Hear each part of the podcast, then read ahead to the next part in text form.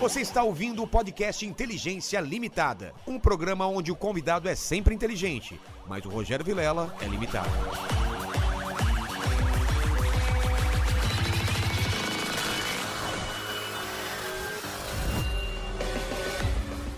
Estamos de volta aqui com Edson Aran. E antes de começar o papo, eu sou um cara interesseiro, Edson. Eu sempre peço o meu, o meu presente inútil. Você trouxe meu presente inútil? Trouxe, claro. Bom, a primeira coisa eu tenho que falar o seguinte, que o, o nome, todo mundo fala isso que vem aqui, mas o nome do, do podcast é uma sacada muito brilhante. Eu tenho que repetir, é um clichê, porque eu sei que todo mundo fala a mesma coisa, mas também tem que falar. Mas sabe que no começo eu tive que explicar para as pessoas que eu não estava falando que a inteligência delas era limitada.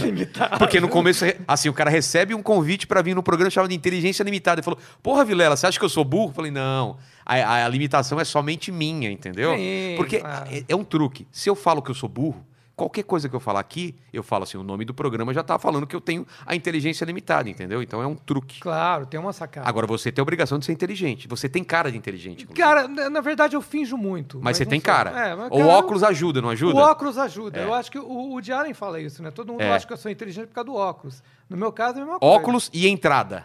Você não acha que também? entrada a minha tá começando agora, também. olha aqui. É, é. É, Quando começa aqui, tá tudo bem. Quando come... atrás aqui ferra tudo. Você tem porque uma- daí- eu tenho uma bundinha de tenho, macaco eu tenho, aqui também. Aqui já, já- Aí vai juntando, começou. né? É, vai juntando aí, ferrou. Mas um cara já entrou em contato comigo, eu posso te passar o contato que quer fazer re- é reimplante. É? em- Não, mas eu quero uma peruca bem ridícula. Entendeu? Não, eu quero Se é pra ridículo. usar a peruca? Claro, cara. Exatamente. Claro. Porque se você usa aqui, fica aparecendo, fica ridículo. Fica ridículo. Se é uma. Cara, Então, isso é é maravilhoso. Isso, Se sabe? for uma peruca, cara, exageradamente Sim. falsa, a galera vai dar risada e falar: ó, esse cara tem coragem. Esse cara, é claro, Gostei, mas é isso. gostei. Vou- Tipo uma do Ted Boy Marino, lembra? Ah, ou do William Shatner, né? Assim, Do William Shatner. Cara, cara, assim... Ele, ele usou uma peruca e, e no meio de um filme. Acho que teve um filme que ele mudou a peruca, ficou uma meio cabelo enroladinho, você lembra? O cabelo É, encaracolou, o, ca- o cara. cabelo encaracolou do nada, velho. Então, eu quero uma daquela. Eu quero o cabelo encaracolado. Qual Pô, é? que le- e, Ah. topetinho, eu queria, eu queria de um topetão, assim, tipo do, Aí, aí é mais do legal Vanilla ainda, né? Ice, sabe? É, um loiro legal. de topetão, assim. É, mais legal. Mas você tá enrolando, você não tá dando meu presente. Então, então, ainda. então é o seguinte, eu- eu ia, te trazer o meu livro, que é o Histórias Jamais Contadas da Literatura Brasileira, que está sendo lançado agora. Mas, mas aí não é né? inútil, né? Então, aí eu fiquei pensando assim, falar, cara, eu vou levar o livro, eu tenho que levar o livro pro Vilela, eu vou levar um presente inútil. Mas aí eu cheguei à conclusão de que o livro é inútil, cara. Esse livro é completamente inútil. Esse ou todos? Então, vou explicar. Prim- tá. eu acho que li- livro já é inútil no Brasil hoje em dia, porque ninguém É, aqui, lê. Ninguém lê. né? Ninguém lê. Mas esse aqui é mais inútil, porque primeiro é um livro de humor, Tá. que é um negócio inútil. Cada vez mais cada inútil. vez mais inútil. E é um livro sobre literatura, que também é outra coisa inútil. Ou- inútil, Então- mas, in- mas não é negativo, mas negativo vira positivo, não é? É inútil, é bom, eu inútil. não sei, É, cara. aí eu não não sei. Eu porque eu, coisa. assim, você vai numa livraria hoje e, Cara, bom, eu, eu gosto de em livraria. está Ó, aqui. Pra quem não tá vendo, é um livro com uma capa muito legal, Histórias Jamais Contadas da Literatura Brasileira, Edson Aran. Eu tenho um livro seu muito antigo, quer dizer, eu acho que é antigo, de conspiração. Sim, eu, é eu adoro teoria da conspiração. A gente vai falar sobre um pouco. Podemos falar? Claro, Que o claro, Paul bora. McCartney tá morto, que esse cara é um Sim. substituto, que o homem não foi à lua e tem outras aí. Mas é esse livro, é, você falou que é sobre literatura. Tá aqui Sim. escrito aqui, Macha- Machado de Assis sai do braço, sai no braço com José de Alencar, Paulo Coelho sacrifica uma virgem para vender mais livros, Paulo Leminski disputa um mortal duelo de Raikais e outras aventuras inacreditáveis. O que, que é? São ficções em cima de, de autores? É, cara, assim, são histórias tão boas que, como elas não existiam, eu tive que inventar. Então, eu inventei. Então, começa assim, no Pero Vaz de Caminha, Tá. né, que foi o primeiro texto feito aqui nessa terra, e vai até o Braulio Bessa, que talvez seja o último, né? Porque depois dele eu acho que não vai ter mais nada. Acabou. E, e eu Mas vou... o, Pero, o Perovais são as cartas dele, né? São as cartas, Ah, são tá. as cartas. Aí eu, eu vou inventando história. Então, por exemplo, tem uma, uma coluna de vinho que o Guimarães Rosa fazia no, no jornal dele, no jornal que ele trabalhava. E aí ele desce o, carro, o pau no vinho do cara, o cara fica puto, fala que vai pegar uma arma, vai lá dar um tiro nele. Então são histórias que eu fui inventando é, em, torno da literatura brasileira. Porra, muito bom, muito bom. E é o primeiro livro que eu, que eu ilustro. Porque eu, É, é isso que eu ia falar, tem ilustração aqui, é sua? É minha, é minha. Eu, Eu sabia que você nunca- ilustrava também. Então, eu achei cara- que você era o cara do texto. Não, e tem uma sou- inspiração do, do Milor aqui um pouco, não tem? Tenho. Bom, eu sou muito influenciado pelo Milor, né, cara? Cara, muito, legal, influenciado. cara. É bom, de, o traço é bom. É, pois é, eu, Porque eu sei... sou desenhista, você sabe, né? Não, não sabia. É, eu sou, sou quadrinista, desenhista e tal. ah, então, olha só. é, fiz quadrinho pros Estados Unidos e tal, um monte de Pô, coisa. que legal, cara. Não sabia, não. Então, pô, tá bem legal, cara. Então, eu, eu, eu, eu sempre fui cartunista e eu nunca tinha tido coragem de fazer um livro ilustrado. Aí que criei coragem. Falei, cara, eu Ah, tem que fazer, fazer vou mesmo. fazer. O Patrick veio aqui também, ele é comediante e nunca tinha desenhado. E começou a desenhar pra fazer as paradas dele. Eu acho que, não, que tem. a- se você treinar, achar um estilo que. que e, cara, e tem a ver, assim. Porque o estilo, ele, ele combina, ele. Ele, ele, ele traz a, a ideia né, para o É. público. Porque o lance. Não adianta você fazer também um desenho muito realista quando é o cartoon, é uma Sim, charge. não, e é outra coisa, é um livro de humor. É. E, mas por isso que eu te falei que é um, que é um livro inútil, porque é um livro de humor, né? O humor é inútil. E Hoje em dia Hoje tá- em dia é inútil, cara. E quando está acontecendo uma coisa que é assim. Porque esse é, esse é um livro editado pela revista Bula, Tá. Que é uma revista cultural, digital. E a gente chegou à conclusão de que a gente devia editar livro, cara, porque você entra numa livraria só tem livro chato. Livro é de autoajuda. É, como usar o poder da mente para conseguir um aumento. É, é, O... Foda, é, toca, toque o foda-se e se dê É, bem. toque o foda-se Como se dê foder, não sei o quê. É, Foda-se tem um monte, né? Tem um de- monte, tem um monte. Que se foda, você É. que se foda, vai se É fuder. foda, é, vai se foda. foder. Compra esse livro e se foda. E se foda. É. E, ou, ou então, você tem livro que é meio de ativista, né? Que é Como assim, assim? Como a linguagem binária pode... Ah, também pode, tem essa linha agora. É, pode revolucionar a reforma agrária. É. Entendeu? Cara, é só isso que a gente produz. É. Mas esses livros de autoajuda, eu não me conformo com como vendem, cara. E se você for ver, pelo menos tá ajudando uma pessoa, cara, que foi o cara que escreveu o livro, Ah, né? porque sim. tá vendendo muito. Não tenho dúvida. É muito- Eu não tenho dúvida. Mas eu, eu, eu, agora com a pandemia não dá, mas uma das minhas atividades preferidas é ir na livraria, cara. Mesmo que eu não. Sabe, sempre na livraria, folhear e tal, escolher o livro. E eu, eu sou compulsivo por livro. Não sei se você é assim também. Eu, tenho- compro mais livro do que, eu, do que eu consigo ler. Não, eu também. Cara, eu sempre tenho assim uma pilha de livros pra, na ordem de leitura. É. Porque eu vou comprando. Às vezes eu compro e não leio. É. né? Minha biblioteca tem um monte de livro lá que eu comprei. Tem livro que eu só li. dou uma consultada, né? Que é, É, livro que não é, é. pra ler, é um livro mais de consulta também. Mas eu, eu, eu leio compulsivamente. E com a história da pandemia, esse livro foi escrito durante a pandemia também. Porque en- enquanto todo mundo reclamava, eu sentei a bunda e escrevi um livro. Mas eu li muito também, cara. Eu li, assim. Eu, eu- Mas eu acho que muito livro vai sair dessa pandemia, não vai? Eu, eu terminei o meu também durante a pandemia. Pois é. O seu, o seu é sobre o quê? Não, o meu é ficção, o meu é ficção científica. É Ah, um, cara, um negócio grande. Se tiver afim, eu te mando pra você ler, porque eu vou, vou lançar esse ano ainda, mas é bem complicado, assim. Pô, legal. Você, eu tenho, eu tenho um livro de ficção científica também. Ah, é? É, Qual? chama Delacroix Escapa das Chamas. Pô, eu não sabia. Que é um de ficção científica e eu estou escrevendo a continuação dele agora. E é, no próximo e é passado no futuro, aquele esquema de. Cara, o Delacroix Capa das Chamas é o seguinte: é um personagem que chama Wagner Krupa, que ele é um crítico de arte, e ele vive em São Paulo em 2069. Então, São Paulo, assim, virou um caos. Virou? É, enfim. É, Aumentou. Aumentou É. o caos. E aí, todo mundo que tem dinheiro começou a morar em Shopping City, que é uma cidade que é um condomínio fechado misturado com um shopping center. E para você viver Totalmente dentro, separado do- Totalmente separado do, do, do caos. É Tá. é uma- como se fosse uma cidade autônoma. É, mas para você viver lá, você tem que consumir. Você não pode ficar sem crédito. Se você ficar sem Entendi. crédito, você é expulso. E por conta disso, a obra de arte vira uma coisa importante, porque todo mundo quer, né, serve para lavar dinheiro, serve É. para esconder dinheiro. E o crítico de arte, que ninguém leva a sério, vira um cara que tem uma. Então, esse cara, que é o meu personagem, ele é insuportável, porque ele é metido, ele é o cara mais importante desse, desse condomínio, fazendo Mas ele usa como moeda de troca as críticas Usa, dele? usa, com, com usa. certeza. É. Ele não, ele não vale nada. E porque ele é muito ambicioso, ele ca- acaba se fudendo o tempo todo. Então é isso. E esse livro saiu, acho que foi em 2010, 2011, e agora eu estou fazendo a E sequência. tem digital também, né? Porque agora eu tô na, na, na fase de ler no Kindle. Cara, eu acho que tem digital, sim. É, vou eu atrás. tenho digital. Porque Hum. agora joga tudo no Kindle e eu vou fazer. Quer dizer, agora não, né? Mas quando eu ia fazer show de viagem e tal, eu ficava lendo Sim, no Kindle mesmo, que mais- não mais precisa levar dois, três livros, né? É, muito Porque eu tenho mania de ler três livros ao mesmo tempo, um técnico e, e dois romances, assim, bem diferentes. É. Que aí enjoa um, vai de outro, tal, tal, tal. Agora, Sim, você vai mexendo. agora com Mas- podcast eu só faço podcast. Eu não faço mais nada. eu tô vendo, é muito podcast. É todo dia. É, todo dia. Eu tô vendo. Tem que tirar o atraso da pandemia. Mas o de, o, o, o de Teorias da Conspiração foi lançado quando, a primeira edição? Cara, são dois livros, né? Um eu acho que eu tenho o primeiro, então. É, acho que você tem o primeiro. O primeiro é Conspirações, tudo que não querem que você saiba. Isso. Eu acho que ele é de 2006, 2007, eu acho. Tá. É, e aí eu fiz um outro, que era o Livro das Conspirações, que saiu tem três anos, três, quatro anos.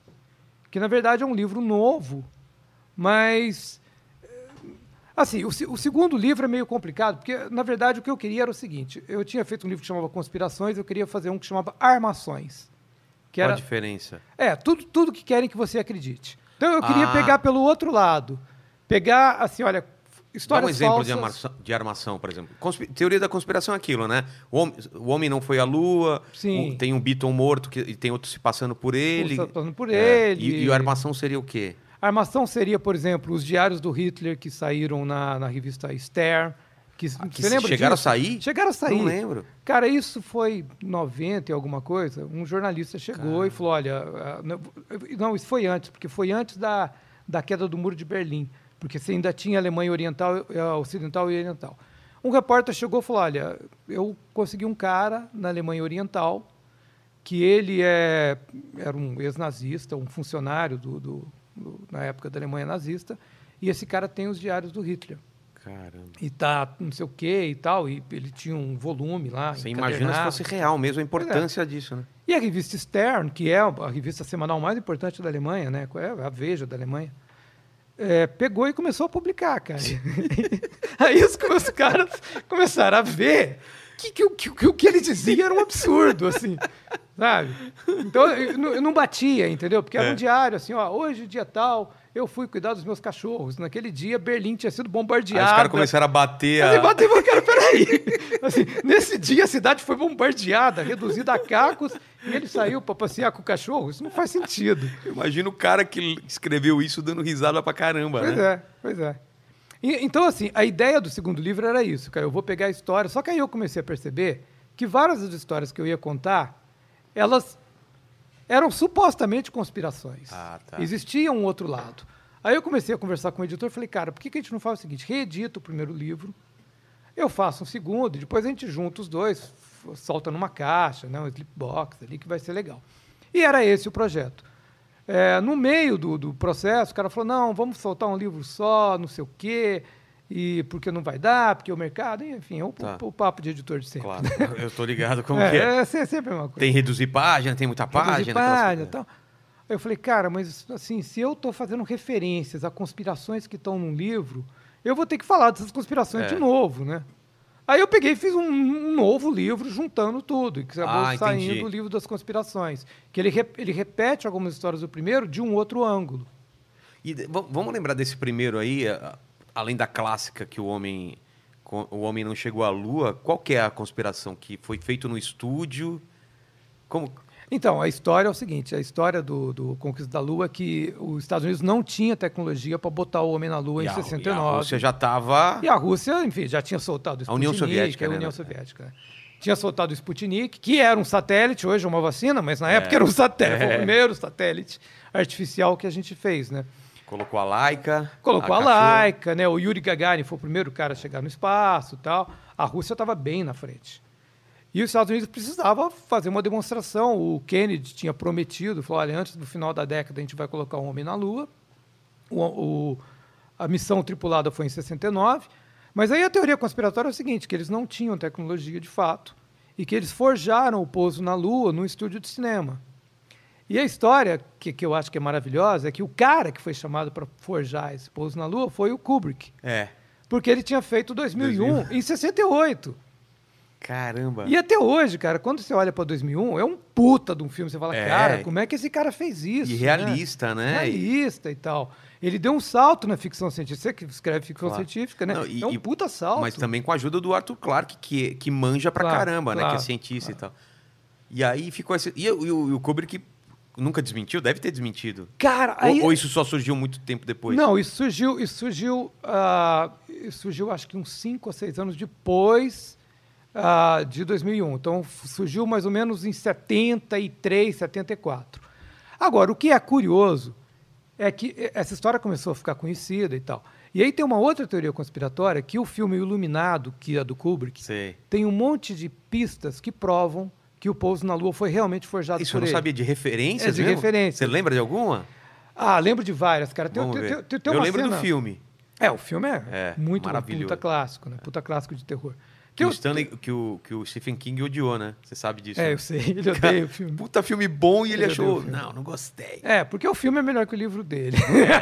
E Se, também. bem, se bem que eu acho que ele escreve pra caralho. Não, ele escreve pra putz, caralho. Não, o livro é bom também, só que foram por caminhos diferentes. É, caminhos ele, ele fala que o personagem não foi bem definido, a mulher dele tá. Mas nisso eu até concordo com ele. é, cara. porque não era. A, a pira do filme é outra, né? Mais É visual, outra, é, é, suspense, mas eu entendo. E assim, porque o personagem vai enlouquecendo. É. O Jack Nicholson ele já entra louco Já entra- qualquer é. personagem, né? Então É, é, ele sempre é ele que- e ele tá sempre louco, né? Então, isso, nisso eu concordo com ele. Mas é um puta filme mesmo. É um puta filme. Mas tem uma cena que o menininho que, que vê os fantasmas, ele, ele tá brincando num tapete, um tapete todo quadriculado, tapete do hotel. E de repente vê uma bolinha Ah, rodando, que é a lembro. primeira cena, que ele vai ver onde está a bola, ele vai chegar no quarto e vai ter um fantasma. É, o jeito que ele coloca os brinquedos, quando você olha, parece o pod de lançamento da Apollo 11. Assim, é, o jeito que tá, se Sei. você pega uma foto de cima e olha para a foto do menino brincando, é igual. E quando ele levanta, na camisa dele está escrito Apollo. Você tá brincando. Na blusa dele. Então, pô, então é, então é forjado mesmo. Pois é. Descobrimos Pois é. que não é uma teoria das Que não é uma teoria da conspiração. O que eu, a minha Não, teoria... e falam de outras coisas, que a bandeira mexe, não tem, a- não tem vento lá. É, tem isso, que a tem sombra- sombra, a- é, a sombra não- a não sombra tem- É. da nave não bate, porque você não tem, você não tem um, você não tem sol na lua. É que, é que né? em relação a essa teoria, eu penso o seguinte: como tanta gente conseguiu guardar esse segredo durante tanto tempo, né? Porque sempre tem um cara que vaza, né? Cara, esse, esse é um negócio da teoria conspiratória, né? Assim, cara, se é um negócio tão grande, é, por que, que mais gente não, por que, que não tem prova, né? É. Cadê a prova, né? Porque não é uma. Não seria só um diretor envolvido nisso. Tem Não, uma equipe, uma, né? Uma equipe tal. Atores e tal. Esse é- mas, por exemplo, a história dos alienígenas eh, da Área 51, que também é uma clássica, É. né, e tal. É, cara, se você ouvir um ufólogo, ele vai te apresentar a caralhada de provas. assim. Exatamente. O que não falta é prova. É. A, a questão é, as provas não são confiáveis. Acho que é meu celular aqui me enchendo o saco. As provas é que não são críveis, né? É alguém querendo que você não fale sobre os ETs, É, entendeu? é uma ameaça. É uma É uma ameaça, ameaça. é. É uma ameaça. E eu passei lá perto dessa área 51. Cara, É? tem um comércio em volta de, de alienígena absurdo. Tudo lá é em volta. É, é ETzinho verde pra tudo quanto é lado pra vender Ah, lá. acredito, né, cara? Varginha. Varginha. Vive, vive disso agora, né? Assim, o turismo. Uma coisa que eu não entendo, Aran, é o seguinte: a gente agora todo mundo tem uma câmera na- no- muito boa no celular, todo mundo. Uhum. Por que, que não tem muito mais avistamento de ET ou de. Mas nave- tem. de- Mas tem. Aí, Mais? Sim, aí você está enganado, cara. Sério? Tem muita coisa. Se você entrar na internet e fazer um search assim, É? você- cara, você vai Porque achar... antes você via aquelas imagens desfocada, ruim, né, tremida. Agora tem que ser imagem Não, boa. tem, tem. Essas imagens existem. Se você acredita nelas, é uma outra Ah, história. tá. Porque assim, tem muita coisa forjada e tal, mas imagem existe. Tem bastante, então? Tem bastante. E agora, pô, cara, eu vi isso outro dia, o- em dezembro do ano passado, coisa muito recente. A Marinha Americana liberou um monte de vídeo É. de objeto voador não identificado, que assim, você tem relato do piloto falando, cara, eu não sei o que é isso, como é que você está É, porque mexendo tal. o pessoal não entende isso, né? Objeto não identificado não quer dizer que seja uma nave espacial. É só Sim. não identificado. Sim. Pode ser um drone, pode ser uma nova nave é, secreta dos Estados Unidos, que ninguém Pode, sabe, pode. né? Pode ser um monte de coisa. Pode ser um monte de coisa. E também teve aquele lance do isra- israelense, né? Do, do cara que. Teve, teve. Um, isso foi, foi no final do ano passado É, foi também, tudo é no coisa final do ano recente, foi passado. no final do ano passado, que é um velhinho que participou do. Eu acho que ele, ele era do Serviço Secreto, do Sistema de Segurança Aéreo de Israel, pode ser. que ele chegou e falou: olha, não, tem que revelar que, na verdade, a gente tem contato com uma raça alienígena há muito tempo, uma federação galáctica, tipo Star Trek. né? E, o E- cara fala isso como se estivesse falando. É, e parece que Israel participa desse negócio, os Estados Unidos também, obviamente, e o negócio continua pitando, é ameaça. E o. ah, e ele, ele disse que o Trump sabia disso e que o Trump iria revelar isso agora em março. Então estamos esperando, vamos ver se o Trump revela isso. Cara, já É, pensou? Não tem muito o que perder, já, já se É, ferrou, cara. Então. Eu, se fosse ele, se tivesse um monte de segredo, eu contava tudo, É, cara. contava também. Mostrava documento e tal. Cara, no mínimo é muito interessante, né? No mínimo. Cara, eu acho muito divertido. Assim, Eu também. T- Tanto que eu escrevi eh, dois livros sobre isso, porque eu, eu acho essas histórias fascinantes, assim, né? E como que será que elas nascem? Alguém junta uma peça com outra e coloca na internet, outro cara aumenta. Ah, é isso mesmo, olha só. Eu acho que vai aumentando a história, né? É, cara, é aquela história do quem conta um conto aumenta um ponto. É exatamente isso. Eu, eu acho assim, eu até- claro que tem gente inventando coisa para ganhar dinheiro, óbvio, né? O dinheiro move tudo. Tem gente também inventando coisa para fazer uma grana e tal. Mas tem muita coisa que é criação coletiva, né? Por exemplo, essa do, do, do, do, do Beatle lá, do, do Paul McCartney.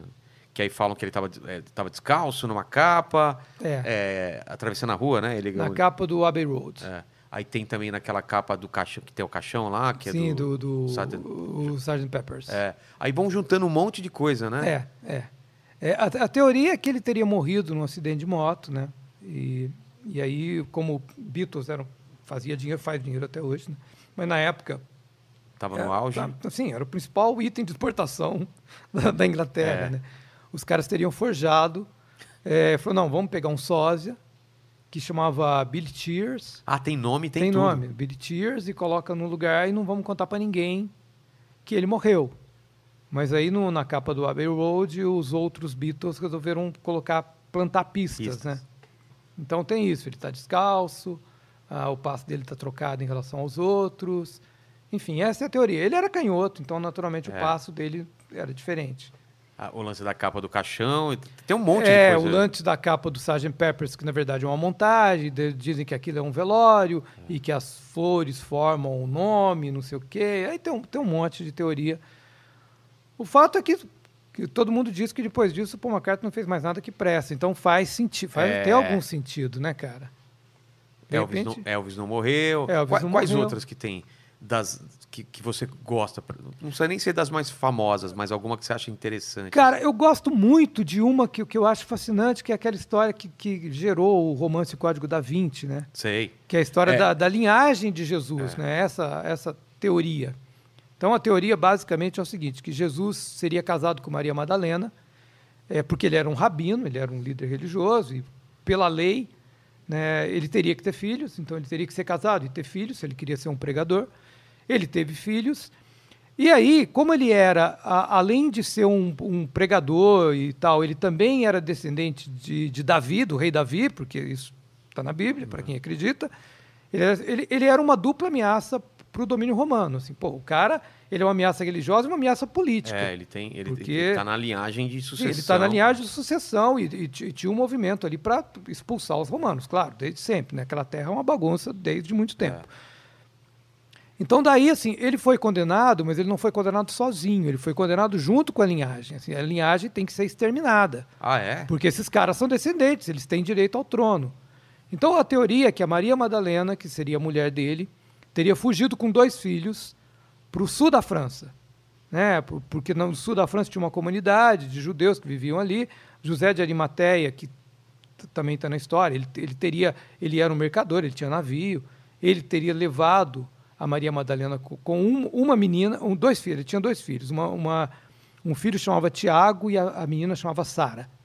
Então ele deixou a Maria Madalena e a Sara no sul da França e o Tiago, que era o primogênito, era o, o filho homem, então que era o mais ameaçado, ele leva para a Escócia, que era o lugar mais distante que tinha no Império Romano. É. né? Ali era e deixa o Tiago lá para não ser ameaçado. E essa é a teoria, que daí você cria uma, tem uma organização que protege essa linhagem, porque depois que o Império Romano cai, você tem uma ameaça ainda pior, que é a igreja. Assim, a igreja, cara, se esse negócio vaza, É. desaba, Desaba todo o- desaba, desaba o pilar da. desaba o pilar da igreja. Mas nessa teoria, é, Jesus não teria morrido, ressuscitado. Não, teria morrido, teria morrido A e mesma- condenado. mesma Mesma história. coisa. O que, o que, a, diferença é ele teria, Teria teria filho, casado é. e teria filhos. Que não mudaria nada, eu acho, na Bíblia, né? Eu acho. Cara, eu acho que assim, mudaria um pouco a. mu- Muda, não, muda, eu acho que mudaria bastante a posição da mulher na, Ah, na situação. A Maria Sim. Madalena tendo uma posição que é quase igual à de, à de Jesus, né? É. Em É. geral, o filho dele, né? Pô. É, tal, talvez a história do celibato dos padres fosse completamente diferente, né? É. Porque daí, assim, pô, se, se você se espelha num cara que era casado e que teve filhos, É. não faz sentido que, que os padres não sejam casados. Então eu, eu adoro essa teoria porque ela é super intrincada, cara, e ela vai, sabe, vai envolvendo e vai É, envolvendo no Código da Vinci ele fez tudo isso ainda que o Leonardo que o Leonardo da Vinci sabia disso Sabia e espalhou disso, também é. pistas, porque ele era de uma, de uma sociedade. É, tem uma secreta. sociedade que chama Priorado de Sião, Ah, exatamente. que seria essa sociedade que protege a linhagem e que, entendeu, protege do, primeiro protegia do Império Romano, depois protegia da Igreja, da Igreja Católica. E, pô, eu acho fascinante, entendeu? Eu também, acho, cara. acho a história muito legal. É assim. porque é meio que um e, e se, né? E É, se fosse e se? assim? E se fosse que assim? os quadrinhos fazem muito. Aliás, o Preacher tem também uma história que Tem, tem, que aí tem. vai pro lado totalmente, né, é, louco, que tem um, su- sucessor do, de, de Jesus, só que eles iam eles iam se relacionando entre si. Sim, então, sim. cara, ele, ele é todo problemático, Sim, né, quando ele é aparece. todo, ele é todo é meio todo troncho é, e tal. É, o Preacher, Preacher pô, pega pesado pra caramba, mas também tem que essa linhagem seguiu, né? É. E tem uma- um pessoal que protege e tal. Mas eu acho legal. Qual outra, cara, que. que... Eu lembrei do, do, do, do Paul McCartney, do, da- do Pouso na Lua.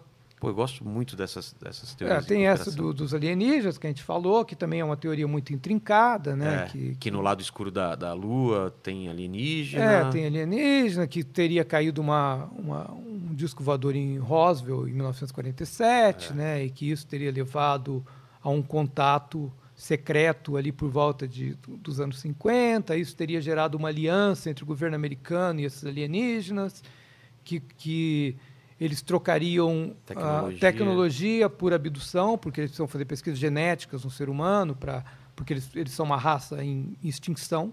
Ah, é? né? É, essa, essa é a É, e teoria. teve uma época que tinha muito papo de, de, de abdução, era, né, era É, meio que. Era muito o Arquivo via X, o né, cara? Arquivo X. Toda a história do Arquivo X é essa, É. né? Tu- toda a trama do Arquivo X é essa. É em cima de abdução É e desse de contato que já abdução, acontece, essa, é, essa acontece. combinação com, com o governo americano há tempos, né? Essa, essa também é uma teoria muito, muito fascinante, ma- mais conhecida, né? Essa talvez seja mais conhecida. Mas esse livro novo, eh, essas são as mais antigas. Tem mais alguma mais recente, assim, de teoria da conspiração? Tem Cara- agora, agora, que não deve ter entrado no livro porque é muito recente, da, da vacina chinesa, né? Sim, da vacina e do vírus, né? Porque ah, do- é verdade, do vírus. é, do- de ter sido um de ter proposital. escapado. A, pô, a Organização Mundial de Saúde teve que desmentir isso ontem, né? cara? Ah, é? É, ontem teve que fazer uma coletiva e falar, não, nós investigamos e esse vírus veio mesmo, provavelmente do morcego, enfim. Ah, da AIDS também tinha, tinha essa... Tinha também essa teoria de que teria sido forjado, que seria uma arma biológica tal. Essa da China era muito forte. Que assim, pô, isso é uma arma biológica chinesa que escapou do laboratório, porque de fato tem um laboratório lá perto de Wuhan. Tem É, mesmo? Tem, parece que tem um laboratório lá perto. Mas ontem a OMS desmentiu essa história. Mas né? também pode estar desmentindo só para cobertar. certo? Tá. Cê- a te- Esse o, é um cons- o conspiratório nunca fica satisfeito, Não, né? nunca fica satisfeito. Nunca Terra fica. plana não, pode ser considerada uma teoria da conspiração ou não? Eu acho que sim, cara, porque Terra plana ela faz parte de um, de um assim, de uma uma corrente ideológica que diz o seguinte, olha, tudo que você vê é mentira, É, tudo é que verdade. te Estão te, enganando, não querem que você saiba. não querem que você saiba. A NASA mente, entendeu? Então e a gente vive numa pizza. a gente vive numa pizza. enfim, né? A Antártida é um muro, né, que É, impede que a- cerca tudo. cerca tudo. Enfim. Acho difícil, mas, mas é uma teoria conspiratória. É, não né, deixa de cara? ser. Não deixa de ser. Ela, ela é frágil de argumentos, mas ela, ela existe, É, né? ela existe. E tem gente que acredita mesmo. Não, é tem, isso? claro que tem. Eu vi. Você sabe a história da, da Terra plana? Como é que surgiu isso? Eu sei. Um maconheiro chegou pro outro e falou, velho, Tipo isso. velho, cara, a Terra Tipo é isso, a plana. Terra é falou, por quê? Porque é planeta. velho." Aí passou. Não, Tá, mas qual que é a tipo teoria? Não sei. Não, a história é o seguinte: era um inglês que ele tinha uma empresa de transporte, isso no século XVII, XVIII, acho. Ele tinha uma empresa de transporte de, de balão, por balão. Tá. Né? Balão estava começando e tal.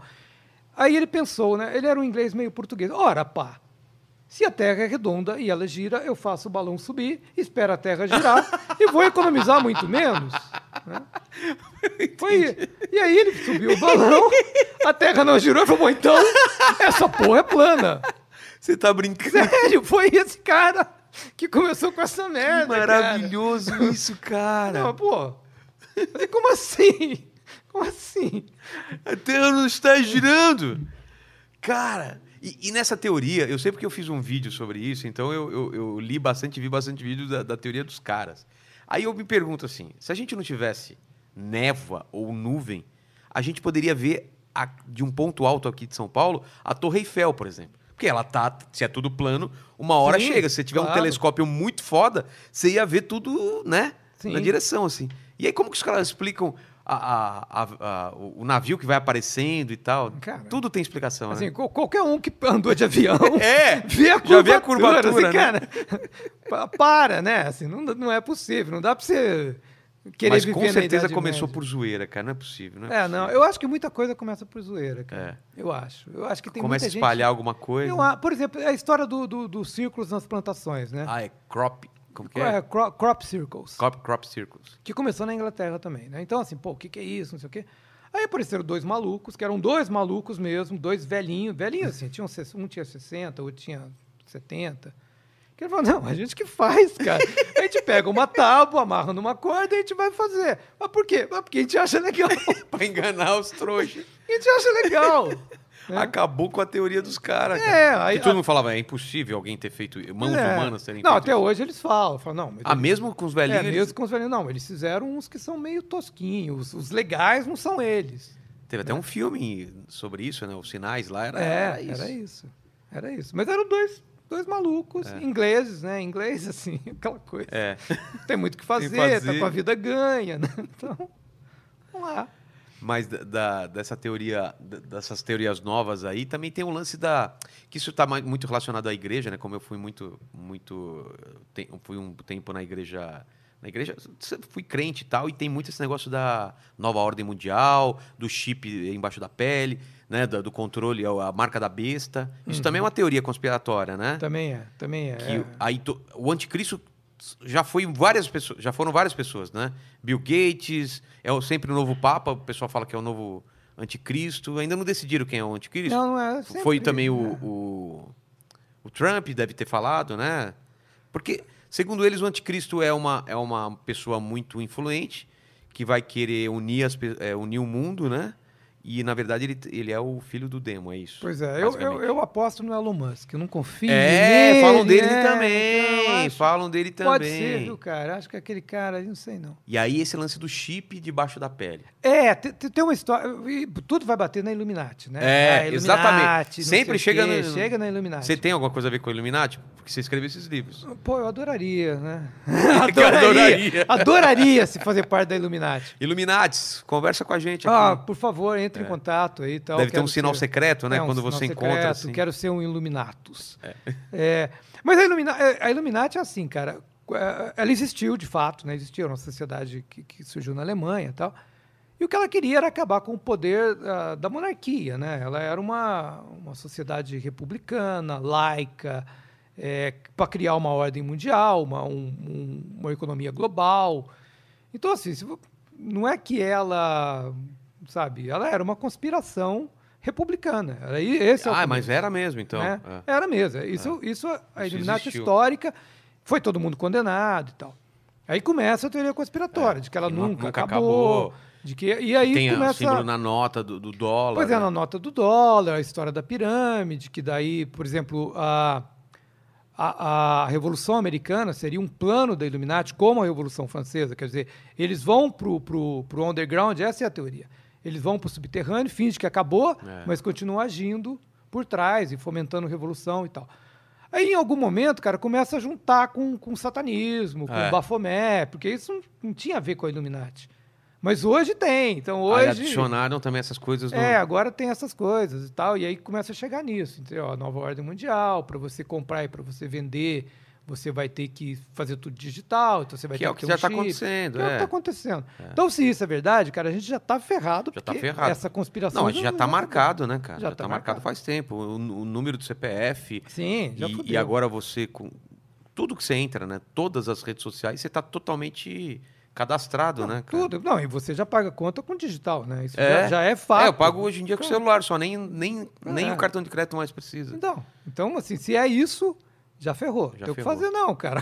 Essa é a marca da besta. Fuja pras montanhas, porque os caras já ganharam E tem gente que faz isso, né? Que se isola, não tem celular, Sim. que acredita mesmo que não quer ser dominado, né? Não, tem uma nos Estados Unidos, então, que é uma terra de louco, né, É, cara? Pô, Que o cara fa- o faz um Nabombo, bunker, né? é, na- Faz um bunker. Tem um bu- o, o Trump tinha um monte de seguidor dele, esses malucos de, de extrema direita, que são meio isso também, É. assim, gente que tá armado, fechado num bunker, porque acredita que Capacete assim, de papel alumínio. papel alumínio. Pra não ler os pensamentos, né? Não tem É, um lance não desse? Os pensamentos.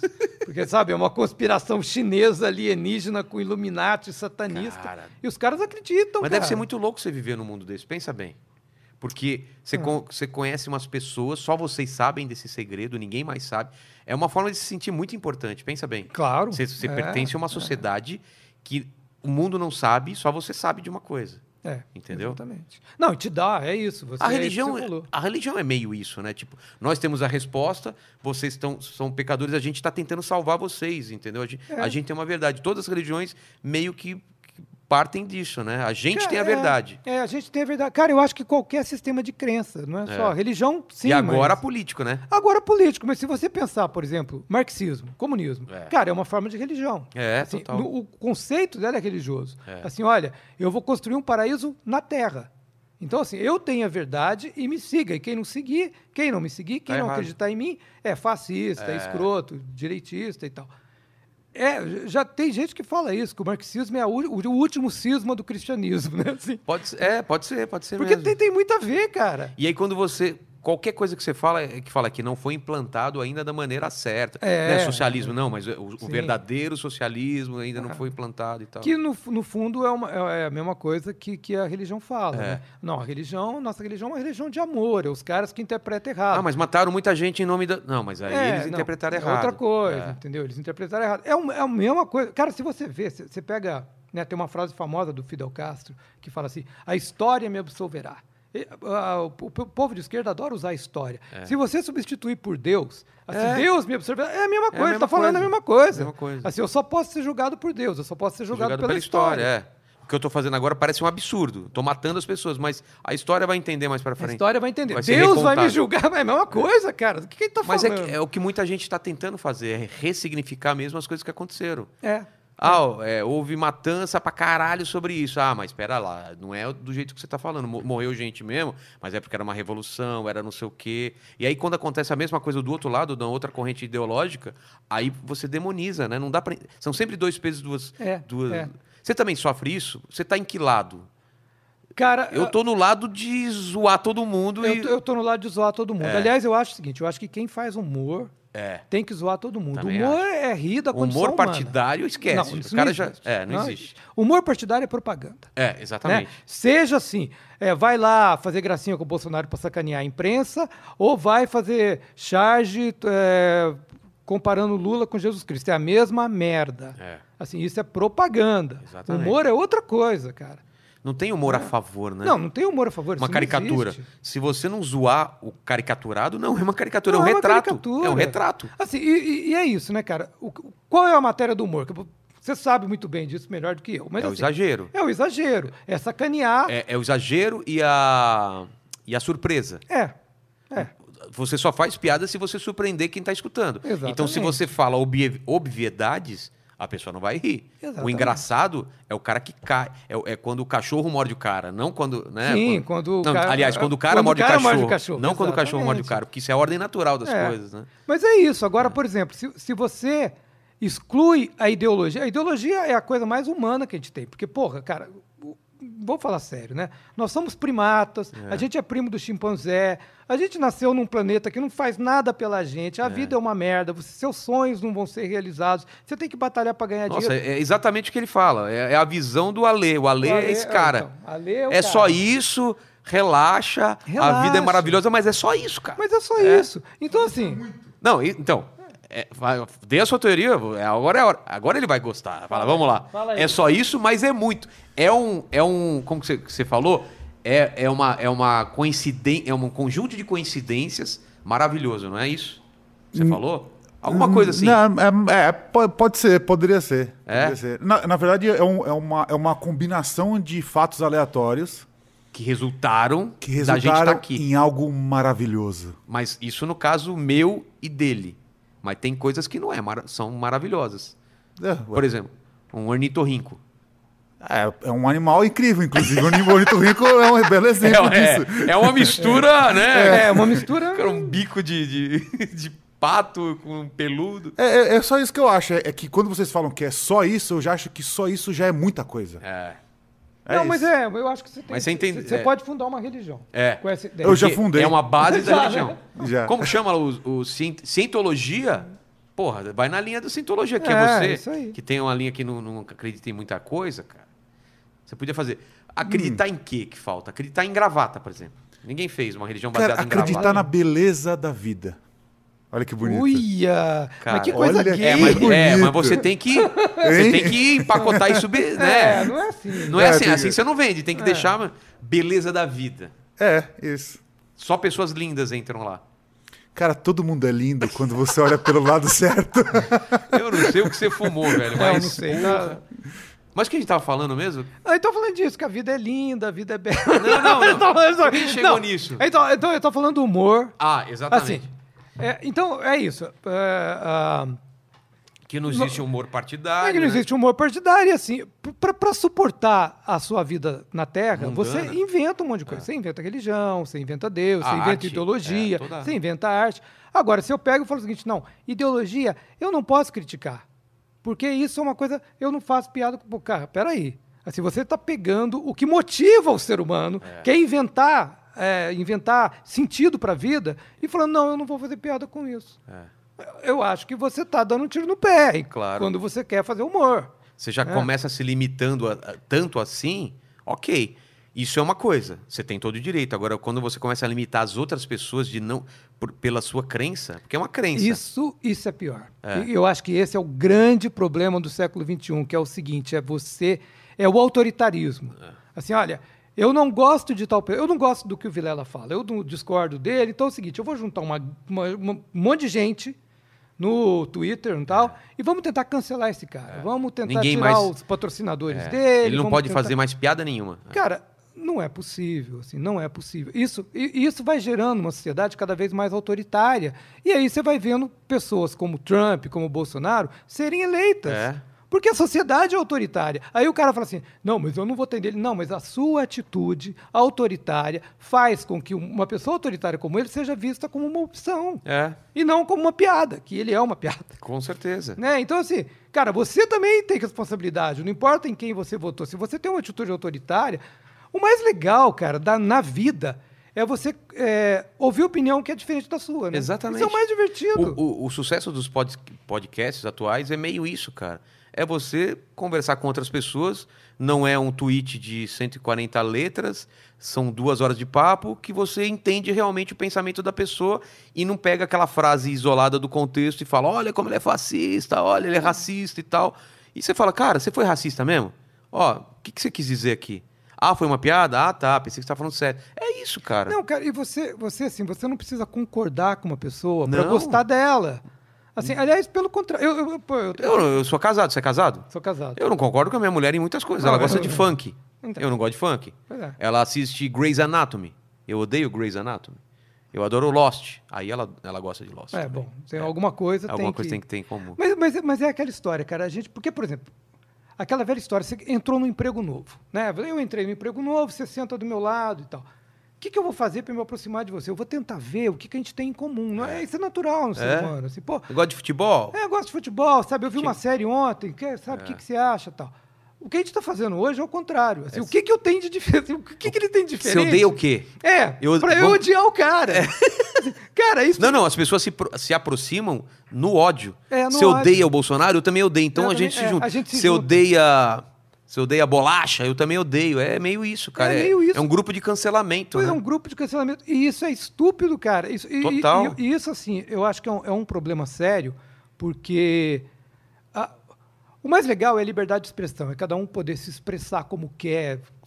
Né? Isso é a base da Ah, a democracia. gente demorou tanto pra Pra conseguir, isso, né? isso. E, e quando você para, quando você começa a atacar a liberdade de expressão, você está colocando em risco a democracia. Isso é, sério. com certeza. Assim, a gente vai para uma sociedade autoritária, porque o grupo que conseguir prevalecer vai calar o outro. É. Assim, Quando as pessoas falam vamos, vamos calar o discurso de ódio, parece uma coisa boa, porque claro que gente- ninguém quer um discurso de ódio. Só que aí quem determina quem, o que é discurso de ódio?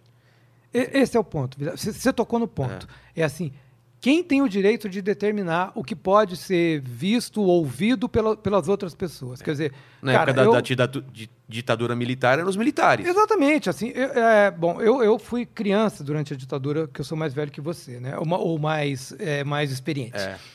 Cara, a ditadura não é que assim, os caras ficam assim, ah, mas a ditadura só censurava artista, artista. com-" Não, não é isso, não, cara. Assim, estreava um filme como O Último Tango e você não podia ver. É. Né? Ah, saiu um livro legal, você não podia ler. Porque tinha uns caras. Tinha ali- música que não podia sair. tinha música que não podia ser ouvida. É. Entendeu? Tinha peça de teatro que não era exibida. Então, assim, fode o pensamento. É. Né? Não, não, não tem graça em, em- em ditadura, em repressão e inibição do pensamento. E isso que você falou é que eu acho que é o ponto. É. Assim, cara, quem é que tem o direito de censurar e por quê? Assim, quem é que define? Porque, por exemplo, a gente estava falando de, de terraplanismo. Então, ah, cara, vamos calar os terraplanistas porque eles eles estão falando um absurdo. Ok, você fala, ah, terraplanista, que se foda. Aí amanhã vai chegar alguém e falar assim, cara, tem uns caras falando de alienígena, isso também não existe, vamos É. calar eles. Aí você fala, é, não tem É. nenhuma prova de alienígena, É. beleza, cala os caras. Aí, vai, aí, de repente, vai chegar alguém e falar assim: pô, esses caras aí acreditam num carpinteiro, um filho de um carpinteiro que nasceu lá no. que- Que a gente nem sabe se É. Que existiu. fazia mágica e tal. Vamos cancelar. Vamos cancelar também. É. Assim, qual, qual é o corte? Exatamente. Assim, qual é o corte, cara? É. Então, não é possível. Você não pode dar esse tipo de, de autoridade. E, e tem, tem uma coisa também, né? A gente está vendo isso no Big Brother, né? Cara, o Big Brother tá sendo fantástico. Quando é que eu ia pensar que eu ia agradecer ao Big Brother por alguma coisa? Pois é. Mas é, a- os canceladores estão se vendo no espelho, cara. Exatamente. Assim, e veja como isso causa rejeição. É. Essa prática que na bolha é muito bem aceita e todo mundo acha muito legal, quando ela é mostrada para um público maior, as pessoas rejeitam. Falam, Claro. cara, o que, que é isso? Gente Entendeu? chata, para. Gente chata, gente pentelha. E aí não tem, não tem o pentelho do bem, né, cara? É Não. tudo pentelho, é tudo É. chato e, pra arro- e é uma arrogância, né? É. Tipo, eu, eu, eu exalto minhas virtudes e te ataco porque você não, não, não atinge as virtudes que eu espero de você. Exatamente. Quando tudo na vida a gente aprendeu a ser o contrário, a, ser- a aceitar as diferenças, a, a estender a mão pro outro, entendeu? Todas essas coisas que a gente aprendeu quando era criança e que, que, eu- que a gente aprendeu, não.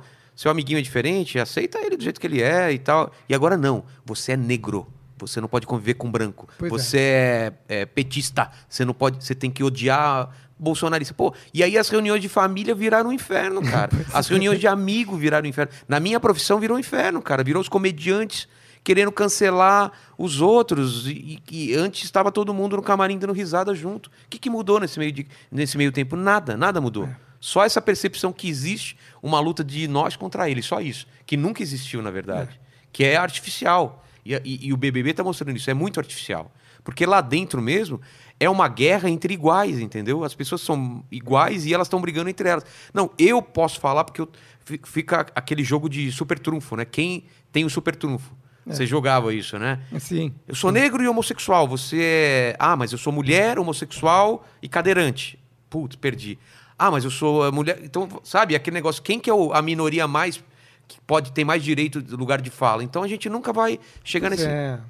Cara, isso assim, o, o- a expressão lugar de fala já é um absurdo. É. né? Eu Porque, conversei aqui. A gente conversou com quem? Foi com o, o Cauê sobre lugar de fala e, so- e, com, o, e com o professor Paulo Cruz também sobre lugar de fala. Porque o lugar de fala, no começo, ele, ele, ele foi feito com uma boa. É o que eu te falei, tudo tem boa intenção. Lugar de fala, pelo que entendi, é você trazer para discussão a pessoa que não tem lugar de que fala. não tem lugar de Exatamente, fala. Exatamente. É e isso. não calar outra pessoa. E não calar outra pessoa, é, o contrário. É, e é, é curioso, cara, porque é, é aquela, é aquela frase que dizem que o caminho do inferno está forrado de boas intenções. É. né? Porque se você vê, o cara vai falar assim, não, mas eu estou do lado da civilização, eu É. sou um iluminista e tal. Mas se você for olhar o outro lado, né, que quem tem a paciência de escutar o que Olavo de Carvalho fala, por exemplo, ele está falando exatamente a mesma coisa. Não, eu estou aqui defendendo a civilização, porque do outro lado é a barbárie. Então, assim, é o mesmo discurso. É o mesmo discurso. Todo opressor é oprimido por alguém, né? Todo, Exatamente. Sempre alguém Então, está não tomando existe. porrada de outro. Por isso que, assim, na, na comédia, eu, bom, eu, eu, eu, eu adoro humor e acompanho humor e estudo humor. E, mas esse conceito de vamos rir do opressor e não vamos rir do oprimido, É. cara. e, Primeiro, primeiro que isso não é novo, né? O Milor tem uma frase dos anos 60 que ele falava, né? Quem, quem se abaixa diante do opressor mostra a bunda ao oprimido. Então ninguém está inventando nada. Todo É. mundo sempre soube disso. Agora, cara, isso é trick, né? Não é assim. Assim, não é, não é você que escolhe. É, e, e parece que é uma coisa boa também. Aquele, aquele velho, pô, vamos só bater pra cima, não bater pra baixo, né? Mas é sempre, cara, assim, o Darth Vader acha que ele tá salvando a galáxia. Eu vou salvar a galáxia. Essa galáxia tá uma É. Thanos, zona. o Thanos quer O matar Thanos, metade da, da, da- É. vida porque tá uma zona e tal. É sempre assim. Tá, é sempre Nós assim. queremos calar você, mas é pro seu bem, É, tá? pro seu bem. Pra Ó, você o- não ma- machucar ninguém. Né? É. Ozymandias no Watchmen. Assim, olha, eu vou destruir Nova York, mas eu vou salvar o mundo. Ok, mas quem foi quem deu o direito É. pra você De fazer essa escolha por de mim. fazer essa escolha por mim? Ninguém te deu esse direito. E por que, que as pessoas não conseguem mais se sentir ofendidas com alguma coisa e tudo bem? A gente é. cresceu assim. A, a vida não é do jeito que a gente quer. É. Eu gosto de azul, você gosta de vermelho e tudo bem, cara. Ah, não. Pra mim todas as coisas têm que ter azul, senão eu não gosto. Pois é, você sabe que uma vez eu estava conversando com o Hélio de la Penha, meu amigo, né? Eu fiquei Já muito... convidei, vai vir pra cá também. É, o Hélio, eu adoro. Eu sou muito amigo do pessoal do Caceta, né? Tanto que a orelha desse livro é do Cláudio Manuel. E uma vez eu estava tomando um chopp com ele lá no Rio, quando eu, quando eu trabalhava no Zorra, quando eu estava fazendo fazia parte da equipe de, de- de roteiristas do Zorra. E a gente estava conversando, tomando chopp. Do e o- novo ou do antigo? Do, do da novo. versão do antiga? novo, é, eu- não, desse novo agora, que foi reformado. Ah, reformado. É, eu tá. participei do primeiro ano, fiquei lá um ano e meio, Tá. no comecinho. E tava tomando um chopp com o Hélio, e o Hélio falou uma coisa que faz muito sentido. Ele falou, cara, é uma coisa louca, porque assim, eu só vou chegar para um cara e falar assim, e aí, seu viado, você não foi no churrasco lá em casa? Se ele for meu amigo. É. Porque se eu, se eu não conheço o cara, eu jamais falaria isso, eu jamais usaria isso, porque eu não conheço, eu não, eu não tenho essa intimidade. Mas se eu fizer isso com um amigo e alguém ouvir, eu posso ser acusado de, se- de, de ter uma, uma- um discurso de ódio, de, sabe, eh, sabe, de, de, de ser homofóbico, mas não é homofóbico, entendeu? Isso não é homofobia. É, Cadê a intenção nas palavras, né? Pois Fala é. Assim, ah, vai tomar no seu cu. É Mas- diferente de eu falar, de eu fazer alguma coisa para você realmente se ferrar na vida, entendeu? Pois é. É, dá a impressão que estão tirando as nuances e que é, e, e é tudo é preto e branco agora. Não tem mais Pois é. cinza, né? O, o que é muito chato, né, cara? Você fica vivendo num mundo muito chato, onde eu acho que, assim, a produção cu- cultural começa a decair, né? Começa a virar, porque assim, cara, Ninguém mais quer se arriscar. ninguém mais quer Você ser vê no, no arriscar, Big né? Brother as pessoas pensando 10 mil vezes no que vai falar. É. Como que vai soar isso ao público lá fora? Será que eu posso falar isso? E aí vira aquele negócio do cara, se o cara é branco, cis, não sei o quê, não sei o quê, não sei o quê, ele não pode dar opinião de nada, que Sim, ele vai sempre é estar isso. errado. E se você reclama, fala, não, porque você está aí que não, É. ninguém está reclamando de nada, entendeu? Tá tudo certo, entendeu? Agora, por exemplo, no stand-up, né, que o o stand-up é foda, né, cara? Você sabe disso. É porque a gente tá meio na linha de frente, a gente É. que tá, tá empurrando o limite lá pra frente, né? Assim como o chargista, né? Os- É. A palavra charge já é Já carga, é né? disso. Agora, eu acho assim, quando você está escrevendo um texto, eu escrevo texto de humor e tal, você tem um tempo de reflexão, É. né? O stand-up, embora você tenha um texto preparado, ele acontece muito no calor da coisa ali, né? É um a jam, jam session, né? Você- Exatamente. Você está É improvisando. meio um contrato que você faz com a plateia. Tipo, a Exatamente. gente tá junto. Eu tô testando coisas, vocês estão rindo, mas nada sai daqui. A gente tá junto aqui. Pois é. Não pode alguém filmar. Tanto que já, já tá, por causa de vários problemas, muitos. mu- Muita gente tem que assinar um contrato que não, não vai filmar, não vai vazar nada de lá, senão o cara é processado. Porque imagina, o cara pega um, um trechinho de um show, o cara tá testando, experimentando piada, nem sabe se funciona ainda, o cara tira aquilo, coloca na internet, no dia seguinte o cara é cancelado. É. Porque é uma piada que foi infeliz ou não tá no contexto correto, né? Então, cara, e, assim, e são coisas diferentes. A gente precisa saber dar peso para as coisas. Uma coisa é o cara ter realmente um discurso racista, filha da puta, um discurso que, É. Que prega violência, Exatamente. que prega intolerância, sabe? E- isso é uma coisa. Outra coisa é você querer julgar o discurso de todo mundo com base em não, isso não pode, porque não sei o quê, porque eu não gostei, porque tal, não sei o quê, vamos cancelar. Não é possível. É, porque não acontece isso nas outras, nas outras formas de arte. Ninguém pega um quadro e fala assim, ó, ninguém olha esse quadro aqui, esse quadro eu não gostei, É. tampa o olho das pessoas e fala, não, vocês não podem olhar.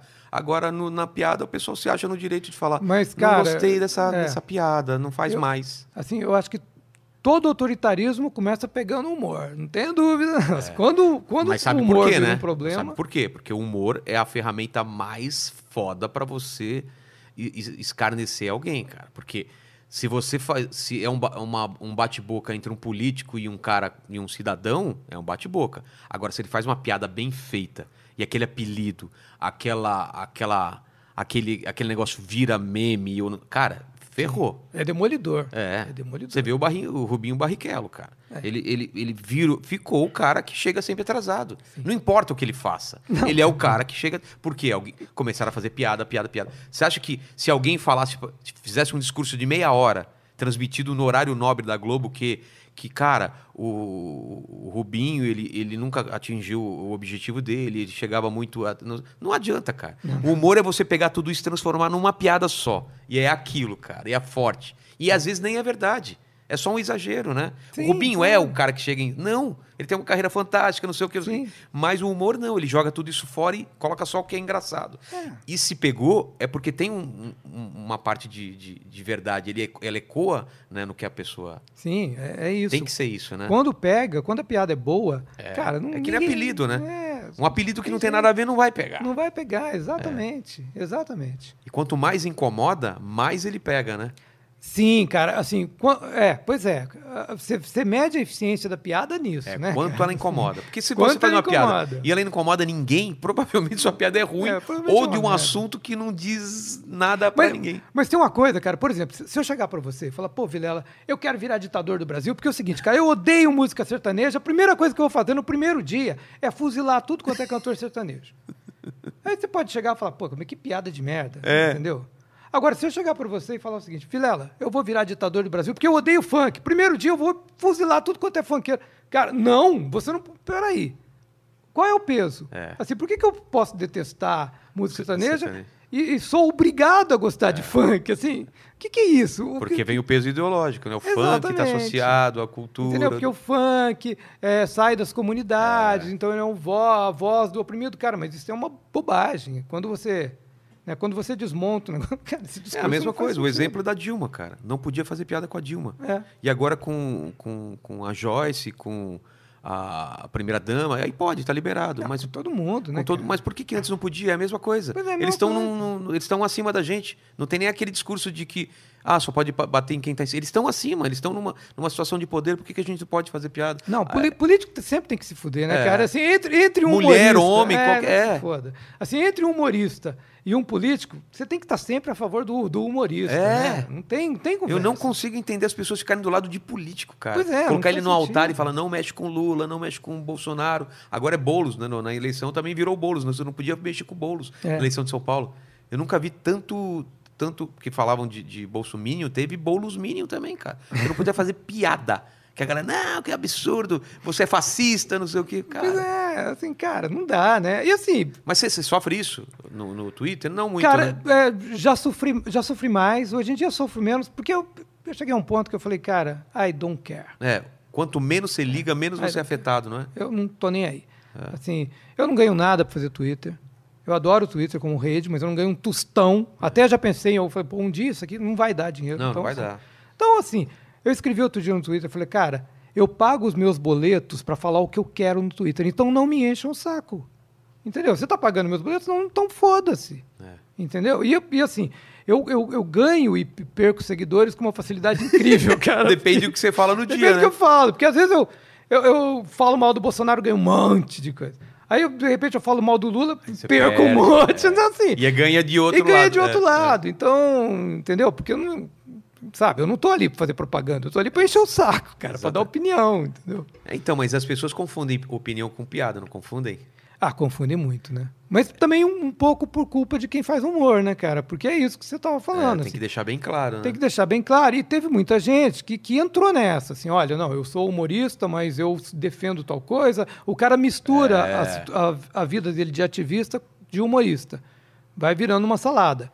O que também não é novo, né? Porque isso já com o Enfio fez meio, meio isso, tal. Acho até que fudeu a carreira dele. É, o La, fez a. Laerte também. A Laerte é, também é. e tal, enfim.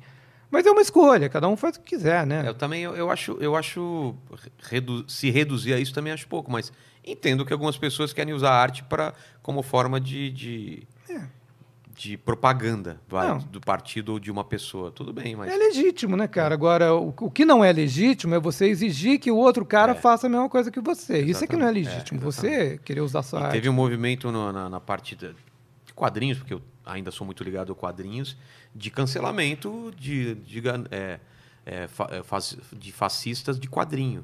E aí, cara, várias pessoas é, é, ligando, mandando e-mail e, e querendo que, que artistas mais ligados à direita perde- perdessem seus empregos nos Estados Unidos, que faziam quadrinhos para os Estados Unidos simplesmente porque não estavam na cartilha progressista, cara. E isso eu acho um absurdo, cara. Pois é, não, eu, eu vi uma história do Jay Lee, você percebeu isso? Não, do Jay Lee não. Eu tava falando dos- do, mais aqui do Brasil mesmo, Mas, dos é. caras que foram perseguidos aqui. Até vou trago um deles aqui para contar É, essa porque, história. porque come- começou esse movimento do. Quando a Marvel mudou, a Marvel tá uma porcaria, né? É. Não consigo ler mais. Mas quando a Marvel mudou, começou um movimento de gente reclamando.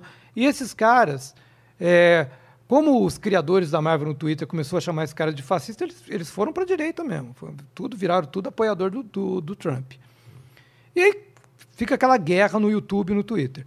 Aí outro dia o Tom King, que é um roteirista da DC Comics, né? Tá, tá roteirizando o Batman agora. Ah, ele desce o cacete no Jay Lee, porque ele escreveu um- uma graphic novel do Rorschach, e o Jay Lee fez uma das capas alternativas. E ele sai no Twitter dizendo, "Pô, é um absurdo, porque esse Jay Lee Ah, apoia um sabendo de direito. né?" Cara, e não é verdade, assim, o Jay Lee não tá ligado a isso. É, cara. Aí ele, bom, eu pedi desculpa pra ele, cara, mas assim, eu- eu- pô, olha o que você causou. É o macartismo, é o novo marcati É um novo macartismo, né? macartismo, é um macartismo. Para quem não lembra, macartismo era as pessoas eram obrigadas a entregar o, o colega É. de profissão se achasse que ele fosse comunista, não é? É, não, e, o- o, Woody eu escrevi um texto sobre isso, Ah, é? falando sobre o Woody Allen na, na bula. É, porque o, o Woody Allen, por exemplo, a, a biografia dele ia ser lançada pela Hachette, que é uma, né, e, a- e os funcionários fizeram uma greve e uma pressão para que o livro não fosse publicado. E a Hachette não publicou o livro. Cara, que absurdo isso, que absurdo, Cara, conseguiram impedir. É, é- é a mesma coisa que queimar livros. É Qual é a que diferença? queimar É- é, livro. você É a impedir. mesma coisa. Cara, você não quer ler, não leia, velho. Sim. E outra, e, e são de coisas que não são provadas. Não, exatamente. No, no caso do Allen, você teve duas investigações É. isentas Exatamente. que não alegaram. Existe uma. Quer dizer, claro, ele não devia ter pegado a, enfim, a filha da minha fé. Claro que ele fez uma cagada. Ninguém discute isso, né, cara? É. Mas daí- vai, é, daí vai, é- vai pra Chinatown achar uma japonesinha legal. Pô, que cato. Mas assim, cara, isso é uma briga de marido e mulher. Exatamente, cara. As pessoas estão tomando partido numa briga de cortiço. É. Assim. E assim, tá tomando partido assim, é o New York Times, não, não é, sabe, não é a gente aqui. A Não, gente, é, os não é só os funcionários dessa editora. né? é, exatamente, assim, é o New York Times, é o Hollywood Reporter, é assim, é a- nos Estados Unidos isso tá um inferno, cara. Assim, é a mídia tomando partido. Eu, nessa história de, de roteirista, teve, teve uma época que eu estava em Los Angeles. E ninguém vai publicar essa- esse livro do, do Woody Allen? Não, sa- saiu, já saiu. Já Ah, tem- tá. aqui foi publicado pela editora Globo e tal, mas um uma outra editora teve que assumir a biografia. E ah, no- com essa história de roteirista, tive- teve uma época que eu estava em Los Angeles, que minha, minha parceira tá- ah, trabalha lá e tal, e eu, eu fui lá porque minha mulher foi para lá e eu fui junto. E a gente foi fazer reunião com vários roteiristas e tal, americanos, para tentar emplacar nossas coisas. Nada deu certo. Mas aí. Mas faz parte, né? Faz parte. Mas aí eu estava conversando com um roteirista americano sobre isso e tal, assim, e ele falou assim, cara, você sabe que eu, eu comando uma equipe, né? Ele é red writer de uma série e tem várias roteiristas.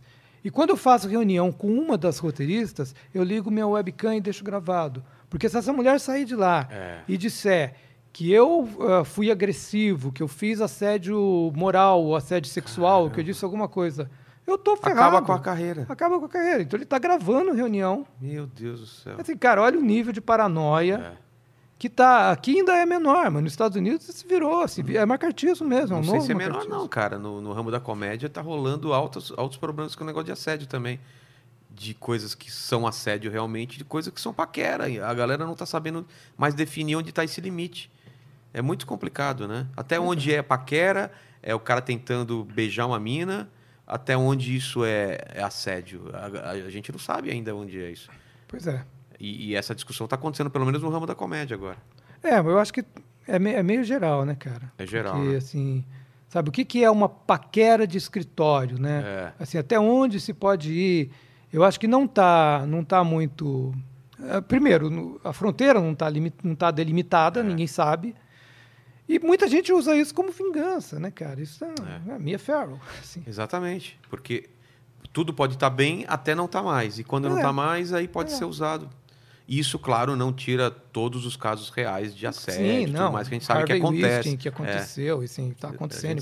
e e isso é fato. Mas quando você mistura tudo, você acaba enfraquecendo até o que é fato, É. que é, É, dilui, concreto, que tudo você dilui, precisa. né? Tudo dilui. Quando começou eh, o Me Too lá nos Estados Unidos, a gente viu muita coisa real e muita coisa que era simplesmente o cara tentou dar em cima da mina e a mina não quis. É. E ele, ok, foi embora e tal. Não teve nem outra tentativa. E aí ficou esse negócio. Aí fala, ah, isso é- aí começa a banalizar, porque ah, fala, não, é tudo. E não, e tem caso grave mesmo. Sim, né? tem caso tem o grave, caso agora tem da. caso da- sério. você falou do Zorra, tem o, o caso da, da Calabresa, Uhum. que parece ser gravíssimo o negócio, que tem que ser apurado, né? E, e- e vindo de gente que, que, que queria, que queria calar os outros, calar outros comediantes. É, pois é. Esse é o problema, né? É. O cara que fala, eu sou do politicamente correto, eu faço humor do bem. E, e na época do Danilo, ele falou, não, tem que. Tem, a justiça É. tem que ser feita mesmo e tal. É, eu soube dessa história. Eu, assim, eu, eu, eu, ah, eu, eu, eu particularmente gosto muito do Márcio Smelling, porque ele me convidou para ir para o Zorra e eu, a minha experiência em roteiro era muito pequena, eu tinha Mas escrito nunca pegou Cola. em nada seu, sem nunca seu pegou em nada meu, nunca me assediou. e, e no trato que eu tive com ele, que foi durante um ano e meio, muito antes de tudo isso que, que, que, Que que a. Calabresa denunciou e tal, é, no trato com a redação, cara, ele era muito tranquilo, assim, muito na Sim, boa, sim. ia lá de vez em quando e tal, então não sei o quê. Mas isso, isso foi muito antes de tudo que a Calabresa relata É. né? Então não, não sei. Mas nessa história do Danilo, por exemplo, é, eu acho que não concordo com o Márcio, entendeu? Eu é aquilo que eu falei, assim, cara. Uma pessoa ser presa por causa de uma piada. Não, isso, isso não faz E ainda sentido, em relação a, a uma, uma pessoa que está usando o poder público para processar. Então, é. Exatamente. Não, uma moção de censura, É. cara. Assim, o que, que é isso? Como é que alguém pode achar que isso, sabe? É, é na- que isso faz É, sentido? o- é o que você falou, uma hora vai chegar, chega nele também. Não, claro Enquanto estão com os outros. Mas e quando for virarem a, a- a- apontarem para você? O Porta dos Fundos está sentindo isso, né? É, a Porta dos Fundos está sentindo. E por- porque é isso, né, cara? Porque, assim, é- não tem jeito, E entendeu? você pediu desculpa uma vez, você vai pedir desculpa a vida Ah, inteira, né? Não tem, assim, cara, se você fomenta o autoritarismo, se você fomenta a intolerância, vai, você vai ter problema. Não, não. O, eu, eu lembro quando começou a história de, de fazer lista nos Estados Unidos, quem, com quem a gente pode trabalhar, a Up Goldberg falou uma coisa fantástica. Ela falou assim: o problema de fazer lista é que na próxima lista seu nome vai estar nela. É. Então, assim, cuidado, cuidado, porque você fica fomentando a intolerância, ela vai voltar contra você, cara. Tá na cara. E mais uma vez o BBB está provando isso, né? Mais uma vez, É. está provando isso. Assim, não tem jeito. Mas esse é o problema também. Essas listas aí estão acontecendo na comédia, no quadrinho e tudo, cara. E é muito triste. Porque aí, esse é o problema. Porque antes as pessoas falavam livremente o pensamento. E agora você não, já não conhece mais. Aí você vai realmente. O cara que é pedófilo, o cara que é fascista, o cara que é nazista, ele, ele, ele não vai falar mais o que ele pensa. Se você dá liberdade de, de expressão, deixa as pessoas falarem. Ah, aquele cara é nazista, olha lá. Agora, quando todo mundo está com medo, todo mundo só vai mostrar o lado bom. Não, gente, eu sou contra o racismo. Você acha que um nazista vai falar que ele é nazista? Ele vai É, falar que é contra o nazismo, claro. que ele é a favor de todas as minorias, que é a favor do, do amor e tal. E aí, são, aí você vê essa, essa geração toda que é paz. Cara, tudo é lindo, eu sou do bem, vem comigo. E sabe como, você não sabe como que é essas pessoas no íntimo mesmo. Pois é. Todo mundo escondendo os cadáveres Eu, aí. cara, eu concordo contigo em tudo. Assim, deixa as pessoas falarem, porque falando elas vão se É, expor. É, melhor. Mas você não sente que a gente está passando uma, uma transformação? A gente veio dessa fase pesada de cancelamento, cancelamento, é, de, de arroto de virtudes e tal, e agora meio que encheu tanto o saco disso que a galera fala: pera, vamos lá. Acho, acho. Acho que a gente está. Talvez a gente tenha chegado no topo e a gente está tá indo numa outra direção. Porque, na verdade, são, são ondas, Ciclos, né, né? cara? São São, ciclos, ciclos. é. Sei lá, eu sempre penso assim: se você pegar filmes dos anos 20, cara, a mulherada tava toda pelada. Né? É. Você, você pega. Televisão, banheira do Televisão. Gugu, Cara, Trapalhões. Aí depois você tem uma fase, até os anos 30, depois tem uma fase moralista em Hollywood que vai 40, 50, até o meio dos 60, aí começa a esculhambar de novo. É. Né? Mas é assim, né? É uma, é uma ação. Eu lembro quando a gente começou a fazer Mundo Canibal, sei lá, sou mal de 90 e, 99, quantos anos atrás? 20. 20. 20 anos atrás, era tipo, vamos ver onde está o limite. Nunca foi feito isso, vamos fazer. E agora não, gente, tem que ter limite, não sei o quê. E daqui a pouco já vai dizer, não, vamos estourar os Sim, limites de novo, não é, é? É, sempre um- uma, uma briga de.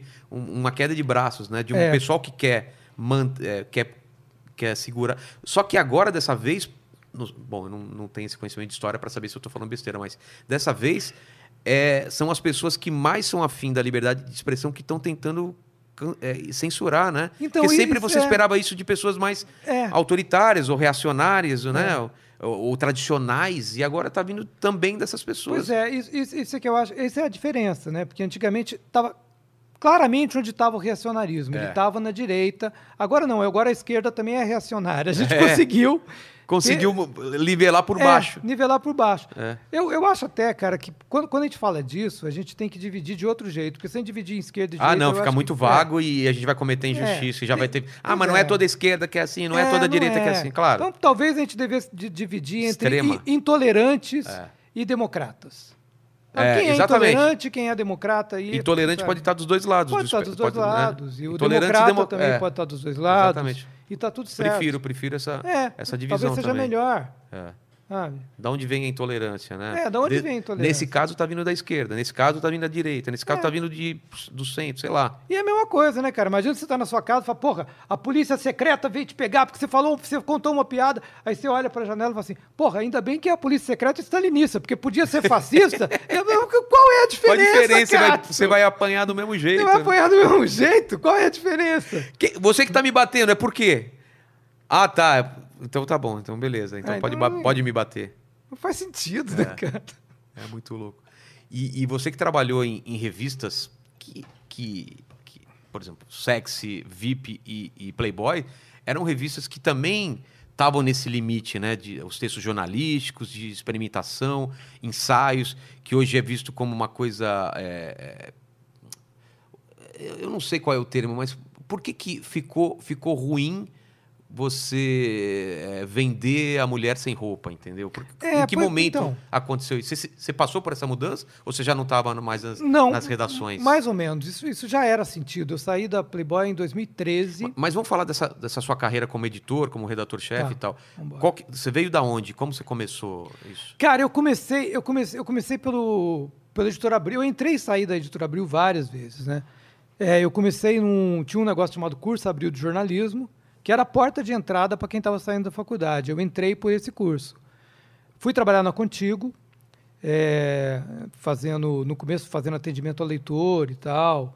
É, e aí depois fiz minha carreira ali. Da Contigo eu fui para Sete, da Sete eu fui para Interview. Eu estava no comecinho, no nascimento da Sex, eu estava na Interview nessa época. Aí saí. Aí, depois eu trabalhei na, na, na Sex, trabalhei na VIP. é, fui demitido da VIP. Aí fui. Bom, a história é VIP, comprida. VIP abriu. VIP abriu. É, Sexy É. era outra editora. Sex era outra editora. Tá. É, tava na VIP e. Bom, a- a- Mas foi demitido porque deu uma merda? então, vamos contar essa Vamos história contar essa direito. história, a história lá. direito. A, a história é a seguinte: a, a- VIP, no, na virada dos anos 90 para 2000, assim, 98 e tal, ela colou. Porque a VIP nasceu como uma revista que era um suplemento da Exame, né? Ah, não sabia. É, era um suplemento da revista Exame, que era uma revista para executivo. Tá. Em determinado momento, eles transformaram numa revista solo, ela, ela andava sozinha. Não vendia, era uma revista chata, que falava de celular e tal, não sei o quê. Aí começaram a aparecer umas revistas inglesas, que era Maxim, FHM, Loaded, que eram umas revistas feitas para homem, entendeu? Então, você tinha uma mulher seminua e as revistas eram muito engraçadas. cara. Era praticamente uma revista de humor. Ah, é? Assim, e falando de outra coisa, em vez de você falar, sei lá, de dry martini, você falava de cerveja. Em vez de você falar de uma Ferrari, você falava de Fusca. Assim, olha, por que carro que você pode comprar? Fa- Falava do- Roupa, que, é, moda. falava de bermuda, isso você falava de lado, Entendi. em vez de falar de cima, como era o caso da Playboy, por exemplo, É. da- das revistas masculinas clássicas. E o, o Paulo Nogueira, que era o cara que depois foi editar o Diário do Centro do Mundo, ele era o diretor eh, da Exame e do núcleo da Exame, que era VIP, Você S.A., eh, acho que era isso. E ele viu essas revistas e falou, cara, esse é o caminho. Vamos colar nessas revistas inglesas porque vai dar certo. É, ele era o diretor de núcleo, depois tinha um diretor de redação, que era o Marco Antônio de Rezende, e eles começaram a colar. Eu lembro, eu até contei isso para um amigo meu, que eu trabalhava na Sex, aí um dia, eu nunca tinha comprado a VIP, aí estou passando numa banca, tinha uma, uma capa da Elizabeth Hurley, é, só de calcinha ou sem calcinha, com a bunda empinada, escrito bate. Eu falei, cara, que, que, que revista é essa? Comprei a revista. Era um texto do Ivan Ângelo falando da arte da palmada. Eu falei, cara, esses caras querem fazer uma revista inglesa no Brasil. É. Eu quero trabalhar lá. Tem um amigo meu que falou assim, cara, você é foda. Que você falou, eu quero trabalhar, você foi, né? É.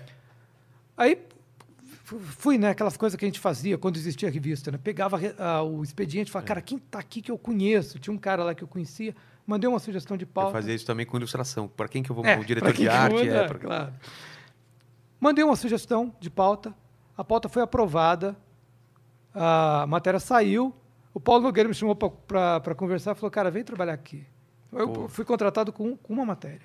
E que matéria que era? Você lembra? Era uma matéria como usar horóscopo para pegar mulher. Olha só! Que maravilhoso! De cara, de cara de cara, era. não é? Porra, já usei muito isso, cara. De- é. Eu odeio horóscopo e não. não- É, eu também odeio. Não, eu odeio, acho que é ridículo. Se você acredita em horóscopo, é ridículo você. Eu acho que as pessoas que acreditam não têm a menor noção, mas isso é uma coisa meio de escorpiano. Eu sou assim porque eu sou escorpiano. É, eu também, eu sou pisciano, também não acredito muito, é normal isso. E, então assim, Que É, mas essa era a linha, né? De... essa era a linha, e, e isso, essa matéria acabou dando a linha de muita coisa que aconteceu na VIPA. Eu entrei, primeiro como editor, eu editava a sessão de abertura, chamava Espírito das Coisas, e foi uma, uma sessão que eu fui fazendo crescer. Porque quando eu entrei, ela tinha seis páginas, aí eu pedi 10, aí eu pedi 15, aí eu pedi 20, de repente eu Caramba! cara, eu tinha 20 páginas para fazer, eu adorava. Falei, Porra, eu tenho 20 páginas para mim, cara, fazer o que É. Fazer eu o que quero. quiser. Imagina. Aí logo depois eu virei redator-chefe da revista. E ela foi, foi aumentando a vendagem. E ela dela. foi aumentando a vendagem, consequentemente, aumentando também os anúncios. A revista foi virando um Cara, eu sucesso. lia muito VIP, principalmente porque onde eu cortava o cabelo só tinha VIP lá, que era pra É. homem, né? Putz, revista boa pra caramba. E ela foi virando um sucesso, porque ela era divertida, porque ela falava de lado, porque, sabe, era um novo Tinha mulher jeito. também que escrevia, escrevia também mulher falando não, homem, sim. era muito legal, cara. A Aileen Aleixo, a Kika Paulon, a gente tinha várias colunistas É. e, e trabalhando na redação, né? Então a gente tinha muito esse ponto de vista e, e, curiosamente, 40%, naquela época, 40% do, do, dos leitores eram, era feminino. Ah, é? Eu achei que era só homem que lia. Não, 40%, era o mais que alto legal. que tinha. Por quê? Porque quando você fala para homem, a mulher te escuta, cara. É, Ah, quando você começa a fazer essas brincadeiras, as mulheres começam. Então elas começaram a se interessar pela revista. caramba. E aí começamos a fazer. Aí não. Abril, naquela época, tinha várias reformulações. Três em três meses eles mexiam em tudo. Mudava a revista de lugar e tal. De repente colocaram a, a VIP junto com a Cláudia, a Ellie e a Nova. Tá. E eu lembro que eu fiz uma reunião com o diretor de redação e falei, a gente tá fudido. É, não tem a ver, né? Esse movimento é para emascular a revista. Eles querem destruir a revista. Caramba. E era isso mesmo. assim, eles, eles não.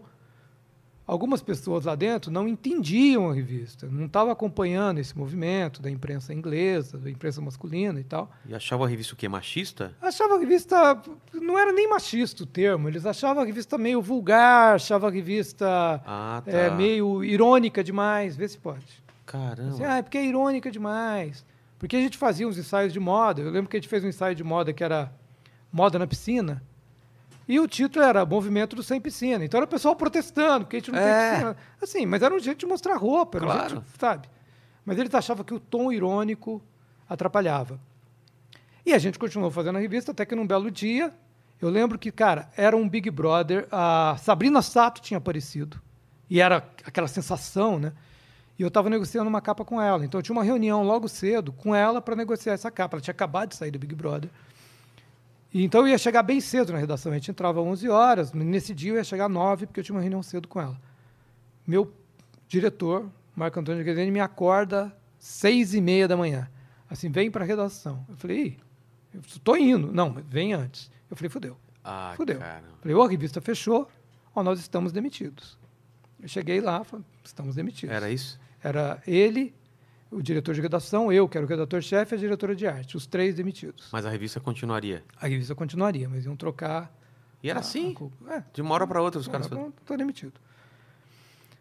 Aí, claro que, enfim, na época foi uma comoção, né? Eu lembro que o, o Jairo Mendes Leal, que era o, na época ele era o diretor, depois ele virou presidente da Abril. E foi, inclusive, por causa dele que eu voltei para Abril. Mas é, ele era o diretor comercial da Exame. Eu lembro que fizeram o, o Marco Antônio de Rezende, que era o diretor, a mulher dele tinha um restaurante ali na, na, ah, numa praça ali, que era perto da FENAC, onde Tá. ficava a FENAC, Lá em Pinheiros. lá em Pinheiros. E eu lembro que fizeram, todo mundo foi para lá, em solidariedade a ele e tal, não sei o quê. Eu lembro do Jair falando, falei, cara, eu não sei o que está acontecendo. Falei, bom, se você não sabe, cara, eu também não sei. E aí, estávamos fora, né? Aí, cara, eu falei, bom, o que, que eu vou fazer? Eu- meu filho tinha. Seis E mudou muito a linha da, da revista? Depois você acompanhou? Ele- eles ficaram mais conservadores, digamos, menos eles pararam de correr risco, Tá. tá? Deixaram de correr risco.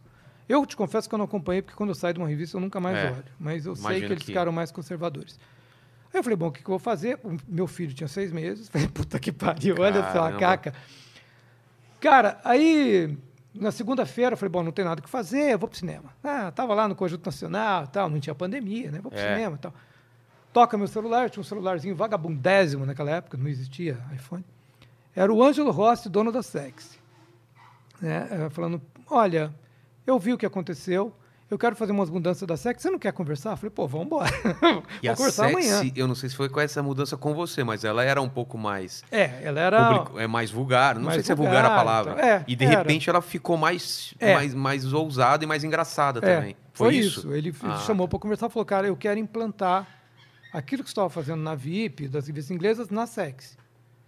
Aí, conversando com ele, eu falei, cara, mas o título, puta, o, o título da Sexy vai ser difícil a gente reposicionar esse título, né? Ele falou, é, mas eu tenho 50 mil leitores, cara, É, eu não vou não vai jogar, jogar fora isso.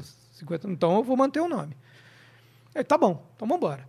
Né? E eu lembro que eu encontrei um amigo meu, Luz, ele falou assim, porra, agora a VIP tá fugida. Eu falei, não, quem tá fugido é a Playboy, porque é lá que tá o dinheiro. E é para cima dela que eu vou. Porque a Playboy não mudava a linha Não, editor- editorial porra, dela. é. Era aquela mesma coisa de... Juntei uma turma, quer dizer, tipo, parte da equipe estava lá, porque eu, né, eu, não, eu não saí mudando todo mundo, porque eu não acho que isso seja inteligente. E porque tinha gente boa lá também, né? Trouxemos um, o Jardel, que estava na, na, na VIP, eu levei comigo, o Jardel Seba, o Jefferson, que estava na viagem de turismo, virou meu redator-chefe. Falei, vamos embora. Falei, gente, o que, que a gente vai fazer? A gente vai fazer uma revista mais conservadora em termos de ensaio, porque sim, a gente vai parar de fazer foto explícita aqui, porque não, não é esse o projeto Ginecológica. ginecológico, não vamos fazer mais. E a revista vai ter humor. Então, assim, a gente vai fazer o que, o que a VIP está fazendo, mas a gente vai radicalizar, a gente vai ser muito mais engraçado. Sabe? A gente vai ser muito mais porra louca. Porque a gente tem liberdade. Tá. E deu certo. Assim, prim- Já, de cara, você Cara, a primeira edição que a gente fez com a nova, porque a gente mudou a arte, o mudou Ken, o logo também, mudou o né? logo, o Ken, que era um diretor, não lembro que revista que ele estava, acho que era na Gula, o Ken foi para a Sex como diretor de arte, a gente fez um projeto de arte novo. A primeira revista que a gente fez, que era uma garota que apresentava o Big Brother junto com o Bial. Então, ah, vamos pegar ela, porque tal, não sei o quê. A gente bateu a, a Playboy de cara. De cara, na Ah, banca. é? De cara. Bateu a Playboy? Na, na banca. Na banca. A gente continua indo. Cara, daí, seis meses, a gente pegou. Não lembro quem foi a. Ah, não lembro quem foi. Mas a gente bateu de novo a Playboy. Na banca. Porque a Playboy. Né, Porque, na teoria vocês não conseguiam concorrer com ela de grana com a, com a, a, Sim, a- não a menina principal, não né? conseguia. Mas a Playboy também estava pagando um pouco. Tava já Então, a pagando gente, pouco. A gente, Ah, a gente tá. conseguia disputar. Tá. né? E o anjo apostando na gente. É, aí, cara, a gente foi indo, aí de repente a gente pegou a Sheila Carvalho, foi- a Sheila Carvalho. Porque a Playboy, ela tinha uma. Ela, a gente estava ganhando na banca, mas quando você Não, falava tem do top, assinante, tinha os é. assinantes, a Playboy tinha muito mais que a Sex, né? Tinha 100 mil assinantes naquela Certo. época. Então a gente sempre perdia na circulação total. Quando a gente colocou a Sheila Carvalho na, na, na capa, a gente bateu a Playboy na, na circulação total. Ela já tinha saído na Playboy alguma vez? Já tinha saído várias vezes. E mesmo assim E ainda- a gente colocou na Sex. Caramba. E a gente, aí a gente bateu a circulação total, cara. Total, a gente bateu a Playboy. Aí o Ângelo Rossi tinha. Mas a galera tava curtindo dos textos tava, também, tava tudo. curtindo. vocês- Não, a gente, a gente fez umas maluquices que era assim, né? É, tinha um eu- monte de gente eu publicava reclamando. quadrinho lá. Não sei se foi na sua época, mas a gente tinha a última página, a gente fazia história em quadrinho, de A gente- zoeira. é. Pelado e roludo a gente fazia. Porra, muito bom. Isso Era, é, então, era um personagem da gente e colocava lá na sex, cara. Legal. Isso, eh, não, isso não é da minha época. Foi minha depois, eu é, acho, acho né? que Foi depois. É. E aí, quando a gente bateu a, Play- a circulação total da Playboy, o Ângelo Rossi fez um anúncio de página inteira no meio mensagem, falando: olha, a sex não pode mais ser ignorada. É. Circulação total. E eu falei, porra, que legal. Aí a Playboy me ligou. aí o, O, o Barcelona te ligou. é, o Felipe Zobaran, que tinha assumido o núcleo masculino, falou: ah, a gente precisa conversar. Eu, eu acho, quando ele falou, eu falei, cara, esse cara vai me propor dirigir a VIP. Ah, tá, voltar é, pra eu não sabia o que era. Eu falei, pô, voltar pra. Eu falei, eu se, se for isso, Foi eu isso, vou, não eu vou vai, dizer né? não, É. porque eu não vou voltar. Se eu tô. Daqui a pouco muda de Sabe, novo. é, assim, é. a Sex vende mais que a VIP, eu não vou voltar pra, pra- sabe? Não vou voltar. Mas aí quando eu cheguei era Playboy. Aí eu falei, cara, Playboy. Que eu- ano isso? Cara, isso foi 2006. Tá. 2006. Eu lembro que eu tinha parado de fumar, eu voltei a fumar. no- no- na conversa. Só de nervoso. Assim, Playboy, porra, você tá... ele acendeu eu não cigarro, cara. E... A galera não tem noção do que era Playboy. Eu lembro quando eu fiz a primeira ilustra- conjunto de ilustração pra Playboy, cara. Era tipo, meu Deus, eu tô ilustrando pra Playboy. Era, Não, tinha, é- uma, tinha uma aura, né, cara? um negócio. Era que né? melhor pagava. E aí, cara, eu, eu fiquei super dividido. E eu lembro que eu conversava com meus amigos, cara, cara, mas não Mas tenho o que pensar. Mas de grana cara. era melhor. Era melhor. Não, era uma proposta muito melhor. Ah, tá. E, e os meus amigos falando, não tenho o que pensar. Eu falando, cara, mas eu tenho liberdade editorial total. E eu sei que na abril não vai. O Playboy tem suas amarras e É. tal. Mas acabei indo, porque assim, cara, tá ok, tô dirigindo Mas tinha uma série, promessa né? de, de, liber- de mais liberdade lá na Playboy ou Não, não? tinha, tinha, tinha. Assim, olha, é a Playboy, mas assim, é a Playboy. Só que é a Playboy, não é a Sex, né? É. Aí eu fui. E fiquei sete anos. E, cara, eu acho, eu, assim, eu, eu tenho muito orgulho da Playboy que a gente fez. Não, a, equi- a equipe que foi para lá. Porque daí eu levei de volta o Jefferson, levei de volta o Jardel, sabe? E mais gente que entrou. E eu acho que a gente fez uma puta Playboy. assim. E seu trabalho na Playboy é o que, basicamente? eu, era Nego- dire- Você negociava com. eu era diretor de redação. Então, assim, eu cuidava desde o contrato até a legenda das fotos. Ah, é? Cuidava de tudo. Mas você né? tinha que. Porque Tinha que negociar. essa é a parte que eu acho que a galera tem mais é, também teorias da conspiração e. não E sei como lendas, chama, né? e lendas, exatamente. Porque todo mundo. Gente, é real o que as mulheres falavam que elas recebiam, né? Porque a gente fala, nossa, recebi um milhão pra posar pra Playboy. Lembra dessa- dessas Uhum. coisas? Ah, não, mas é um milhão, não é só pagamento. Também tem, tinha royalties, né? De vendar. Como que É. funcionava, assim, essa Cara, é, negociação? bom, eu não vou falar de valores. É, não eu precisa, muito- mas como muito- que era é, é, esse pacote que vocês ofereciam? Ou cada, cada pessoa era uma coisa diferente? Cada pessoa era uma coisa diferente. Você pegasse, por exemplo, a- a, Sabrina Sato no, no auge dela, você ia oferecer também Eu- vendagem de É, eu, preço de... então, na, na época que a Sabrina Sato posou, eu não estava lá. Mas, Ah, tá. Mas é- era Mas sempre... alguém grande, assim, que você teve que É, negociar. Às vezes era uma, uma combinação de cachê com, com participação em vendas. Então, assim, olha, acima de tantos mil exemplares vendidos, eu te pago X por exemplar. De é. pessoas que vocês achavam que realmente ia vender muito. Pessoas que a gente... Ou às vezes não. Ah, às é? vezes era... Não, eu te pago X, então ok, pago X. Então, assim, cara, variava imensamente. Assim, eu fiz várias capas ali por 10 mil reais. não sei. Sério? Sim, muitas. E fiz capas muito, mas muito, muito mais caras que essas. né? Não, mas não chegava a um milhão Ahn, de passava, combinação. Passava. Caramba! Então é por isso que... que... Não, sim. Na época áurea, né? que Isso já nem, nem era mais, porque, por exemplo, em. Ah, mas porque também entrava grana de anunciante também, tinha que ajudava, né? Mas não ajudava, assim, porque o cachê era baseado no- na circulação. Então, Ah, você- é? A gente. Cara, era, era terrível. Mas porque- vamos, vamos falar de circulação, vai. A, a, a Playboy, quando você chegou lá, estava vendendo quanto? Entre Ah, assinante e. A gente e vendia 250 mil por mês, assim. Aí, claro que você já estava em queda, tá? Porque lá na época mais. Porque aí foi caindo. Mas foi caindo. qual deve ter, sido o pico da Playboy? Ah, não. O pico foi um milhão e meio com. Mas anos feiticeiro. 90? Anos 90. Um milhão e meio. Um milhão e meio? Um milhão e meio de exemplares. Caramba. Tiazinha caramba. vendeu um milhão, aí depois foi a Feiticeira. a feiticeira com um milhão e meio. E a Galisteu. Galisteu, Menos acho que era o mais? terceiro, acho que era 950 mil na primeira vez. Caramba, um milhão e meio. É, era muita. Era muita coisa. Cara, eu lembro uma história, outro dia eu estava contando isso, que uma vez eu, eu não trabalhava na Playboy, eu estava ali na Praça da República, e eu estava passando, tinha uma fila de moleque na porta da na, na banca. Aí eu fui lá e falei, cara, o que, que é isso? O, o cara da banca estava cobrando, sei lá eu quanto era, 10 centavos, para os caras folhearem a revista Ah, da tiazinha, Você tá brincando, cara. antes da internet, cara. tipo, cinco reais, olha durante Olha um aí, minuto. Tchau. E uma fila de molequinho. O cara, isso é maravilhoso, velho. folhearem a revista. E eu trabalhei com a Suzana. Aliás, Suzana, eu tô tentando trazer ela pra cá. Trabalhei com ela há maior tempo. Na... A gente fez uma revista pra Playboy também e tudo mais. O programa dela na Band. Você imagina que isso, cara. O cara ia guardar na memória aquilo lá. e- Sim, sim, que molequinho. Eu lembro que eu vi maravilhoso, isso. Falei, assim, Claro que depois, depois da internet, que acabou, assim, a, a Playboy só funcionava nesse modelo de negócio, que era você pagar... Pré-internet. Pré-internet, né, cara? Assim, e, e era a única revista do mundo, porque a Playboy americana nunca teve celebridade na capa, né? Sério? É, nunca teve. Isso é coisa da Playboy brasileira. Isso é uma jabuticaba. Mas, lá, mas nos Estados Unidos tinha alguma revista que é, Não, publicava nenhuma. celebridade? Nenhuma. A Playboy, a Playboy americana, ela sempre publicou a, a teoria da girl next door. Ah, Assim, tá. é a garota que, Que você pode trombar com que ela. você pode trombar com ela. Era essa a fórmula e ela seguiu essa fórmula até o fim.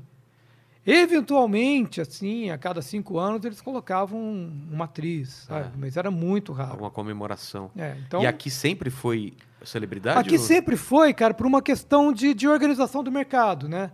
Nos Estados Unidos, a circulação da Playboy era baseado em venda pelo correio, assinatura. Então, assim, a Playboy tinha mais de um milhão de assinantes. É, no Brasil, a circulação era baseada em venda em banca. Ou seja, a imagem tem que vender. Exatamente. Então, se eu preciso vender em banca, eu preciso fazer o cara sair da casa dele, passar numa banca É. e comprar, eu preciso ter uma grande celebridade.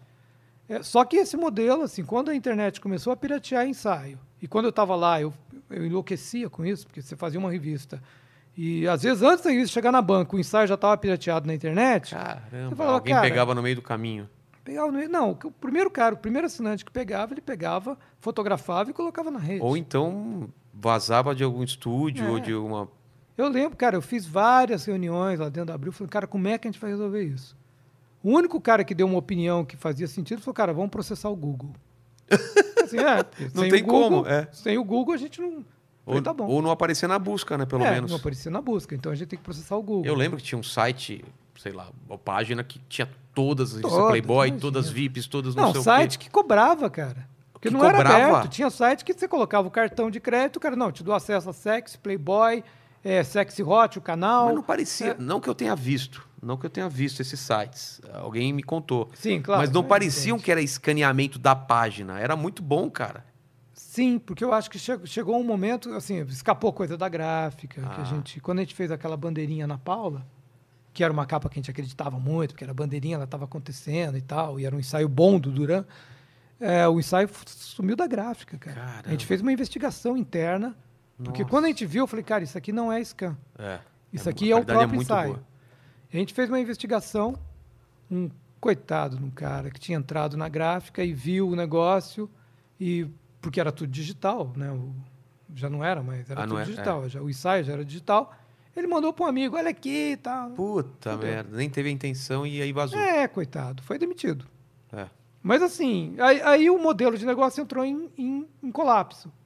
Agora, sinceramente, eu acho o seguinte: se a nossa turma não tivesse lá, o colapso da Playboy teria acontecido muito antes. Eu acho que a gente Ainda lutou- conseguiu empurrar um é, pouco. lutou bravamente ali. Porque você- quando você entrou, já tinha internet. 2005? Já tinha internet. Não, eu entrei 2007, fiquei até 2007. 2013. Ah, então, então já tinha concorrência da já internet. tinha. Em 2007 acontece o fator fundamental, que é isso aqui. Celular. É. Isso mudou o jogo? Mudou o jogo. Porque até então, é, você não tinha smartphone. Tá. Seu celular só falava, né? É. Ele não tinha imagem. Então a gente sempre brincava, falava, cara, mas o cara não vai levar o computador pro banheiro. Quando isso, Ah, eu não tinha pensado nisso, é verdade. Agora, quando isso aqui saiu, eu lembro quando eu olhei e falei, Ih, agora ferrou. Isso foi 2007, era o ano que eu estava entrando, mas assim, Caramba. claro, isso aqui demorou muito tempo, isso aqui era caríssimo, né? É. Ainda é caro pra cacete, mas era muito mais caro. Então, assim, a mas a gente ainda ficou até 2013 e a gente segurou. Depois que eu saí de lá, a revista fechou. Mas aí eu não quero falar sobre isso. É. Aí já não é problema. Aí já não é, não é problema seu, mas, mas dessas negociações que você estava falando, é- é- essa é a minha dúvida. Quanto era o cachê e quanto era a porcentagem? Ou, ou isso variava de. Dependia muito, cara. É. Dependia muito. Eu, eu lembro, por exemplo, uma, uma capa que foi um fenômeno, que todo mundo torce o nariz, mas que foi um fenômeno, foi a Mulher Melancia. Mas torce o nariz por ser mulher melancia? É, porque a Mulher Melancia, ai, não é, tá, enfim. Tá. Mas a Mulher Melancia aconteceu assim. O pessoal da distribuidora da Abril, que era a Dinap, chegou para mim e falou, olha, cara, os caras na banca no Rio de Janeiro estão falando dessa Mulher Melancia, que é um fenômeno. Eu falei, cara, Mulher Melancia, que gatos. A minha reação primeiro foi essa. Eu falei, cara, isso não é Playboy. Não é possível. É, mas estão pedindo muito. Aí conversei lá com o meu chefe, que era o Zoba, eu falei, cara, vamos fazer um especial, porque a gente faz um especial, sabe? Se não der certo, se não, não tá. der certo, a gente não está mexendo na marca mãe, É. né? Então faz um especial, a gente não se compromete muito, tá bom, vamos fazer um especial. Fui negociar com a mulher melancia, ofereci um cachê. Ela falou, não, eu prefiro ganhar um real por exemplar. Cara, ela confiava tanto assim na. na- Eu falei, tá bom, tá bom. Sem Claro. cachê nenhum, só. Ela ganhou muito mais. Porra, claro. De cara, de cara. Aí eu lembro, cara, que eu tava... E ela foi esperta pra caramba, foi esperta então. pra caralho. Não, ela foi... Mas ela sabia, então, do hype que ela tava. Ela confiava. Ela confiava no taco dela. É, sabia, né? Sabia. Aí, cara, eu lembro que a gente fez esse especial, eu lembro que eu tava, tava terminando aquele livro que eu te falei, Delacroix, Capa das Chamas, Sei. e eu tava an- angustiado que eu não conseguia terminar o livro. Peguei 20 dias de férias, fui pro SPY, falei, vou terminar essa porra desse livro. Tava lá no SPY escrevendo. Aí me liga o meu chefe falou, cara, melancia esmagou. Esmagou. Em dois dias acabou a revista, acabou o especial. Caramba, cara. Assim, o Jairo, que era o presidente, Qual era a tiragem, você lembra? ah, não, não eu acho que era 100 Vocês fizeram menos do que a revista 100 mil regular. É, mas muito menos. Ah, tá. Acho que era 100 mil exemplares. Esgotou em dois dias. Aí o cara, eu falei, cara, vamos fazer outro especial, vamos reimprimir o especial. Ele falou, não, o Jairo tá falando que quer na capa da linha. Nossa. Da revista de linha, porque se, se Mas deu certo no repetir? especial, vai dar certo na linha. Eu falei, cara, não sei, pô, mulher melancia e tal. Aí fiquei, falei, pô, deixa eu pensar e tal. Aí meu pai me liga. Meu pai falou, então, é o seguinte, o cara da banca aqui tá pedindo mulher melancia. eu falei, cara, não é possível. Cara, Assim, eu não sabia que tinha sido esse fenômeno. Cara, eu sou do interior de Minas, minha cidade é desse tamanho, 20 mil habitantes, chama Santa Rita de Se Castro. lá tava assim. Meu pai falou, não, o cara perguntou se vai ter mulher melancia. Aí eu liguei pro meu chefe e falei, cara, é, acho que não tem jeito, vamos colocar na capa. Vendeu de novo, cara. Vendeu de novo. Outro ensaio totalmente Outro diferente. ensaio totalmente diferente. A gente fez com o Duran e tal, foi um Tá. puto ensaio e tal. Vendeu de novo. Aí depois a gente fez um especi- outro especial, vendeu de novo. Então assim, Porra, vai gostar de melancia assim lá longe, cara, a mulher vendeu pra cacete, um fenômeno absurdo. Que louco, cara. E, claro, você não precisa falar o nome, mas deve ter também alguns que você apostavam que ia vender e não vendeu. Várias. que o nome é forte e não... Várias. Não, a gente fazia. As reuniões eram muito engraçadas, cara, porque reunião para definir capa da edição de linha era assim: eu, o cara da Dinap, que era a distribuidora, o pessoal do marketing, que sempre tinha alguém do marketing, o meu chefe, que era o Zobaran, que era o diretor de núcleo, e alguém do comercial. A, a distribuidora, então, se metia também? Não, a gente ficava estu- estudando. Então, eu- Ah, eu, tá. levava, por exemplo, a minha proposta. Né? Chegava lá e falava, eu quero fazer, sei lá, digamos que fosse Isis, Isis Valverde hoje. Tá. Ah, Ou Anitta, vai. Anitta, Anitta. é. Tem Anitta. É, aí o cara da distribuidora, não, mas segundo nossos estudos aqui, a gente fez, a Anitta vende menos que a Mulher Melancia. Eu, eu ficava puto, né? Eu- eu- não é possível, vocês estão malucos. Era um quebra-pau, cara. Era um quebra-pau, a gente brigava. brigava assim, claro, depois saía tomar café. Claro, claro, claro. Mas quebrava o pau. Não, não é possível, tem que reavaliar isso, tem que rever isso aí, esse número não está certo. Chamava o comercial assim, olha, você precisa garantir anúncio. Era isso. Mas era muito legal. Assim, era muito tenso, imagino, mas era né? muito legal. Porque, era um assim, tiro no escuro sempre, sempre, sempre. Cara, eu brincava que eu jogava pôquer todo mês. Com o dinheiro dos outros, Com né? dinheiro. Ah, pois é. Não, que- mais ou menos, porque também assim. Não, claro, o né, seu tava na reta, é óbvio. na se reta, se né? você apostasse muito em uma e... E, e- e qual é a porcentagem de, de... Pô, eu acho que é bem alta, né? A mulher da capa, qual era a porcentagem de, de... A escolha da mulher da capa da venda da revista? Ah, não, era total. Era porque, total. assim, né? claro. Ninguém ia gente- comprar por causa de um... Sim, não. A gente fazia um puta jornalismo. Acho que a gente fazia boas matérias, fazia boas entrevistas. A gente ralava para fazer uma puta revista. Mas é claro que o que vendia era mulher de capa, né, cara? Ninguém fala, nossa, cara, eu comprei por causa dessa mata. É. A página 32 tinha uma... Tinha uma... Mas você, você precisava ter isso, porque Claro. na verdade essa foi a grande sacada do Hefner quando ele criou a Playboy nos Estados Unidos. Assim, eu- bom, meu jornalismo é inatacável. Vocês podem fazer o que quiser. Vocês podem, sabe, n- não questione, porque a minha entrevista é a melhor entrevista que tem, os meus articulistas são os melhores, os meus cartunistas são os melhores. E, era isso que foi isso que a Playboy brasileira fez. do- E, e aqui, aqui também a Playboy conseguia uma coisa que nos Estados Unidos era fantástica. Eles pegavam os melhores escritores de fi- ficção para escrever para Playboy, cara. Sim, não. Então você tinha um conto isso, do é. Bradbury, você tinha conto de. Cara, Não, uma- aqui, umas cara, coisas. Aqui eu dei conto inédito do Rubem Fonseca. Cara, Assim, conto comprei, inédito. Comprei o conto. Falei que eu quero um conto. Eu comprei conto do Marçal Aquino, inédito, Caramba, cara. sabe? Eu, E tudo isso por causa da venda da mulher, claro, da, da assim, capa. Claro, eu- Ela que bancava tudo ela isso. que bancava tudo isso. Mas eu, eu fiz, assim, eu falei, pô, vamos fazer. Sabe? Chamar o Ziraldo e falar, quero 10 páginas, cara. Caramba. Agora, o assunto também que todo mundo aqui deve querer saber, e eu quero depois Hum. é, uma pergunta do nosso amigo que trabalhou muito no mercado de filmes pornôs.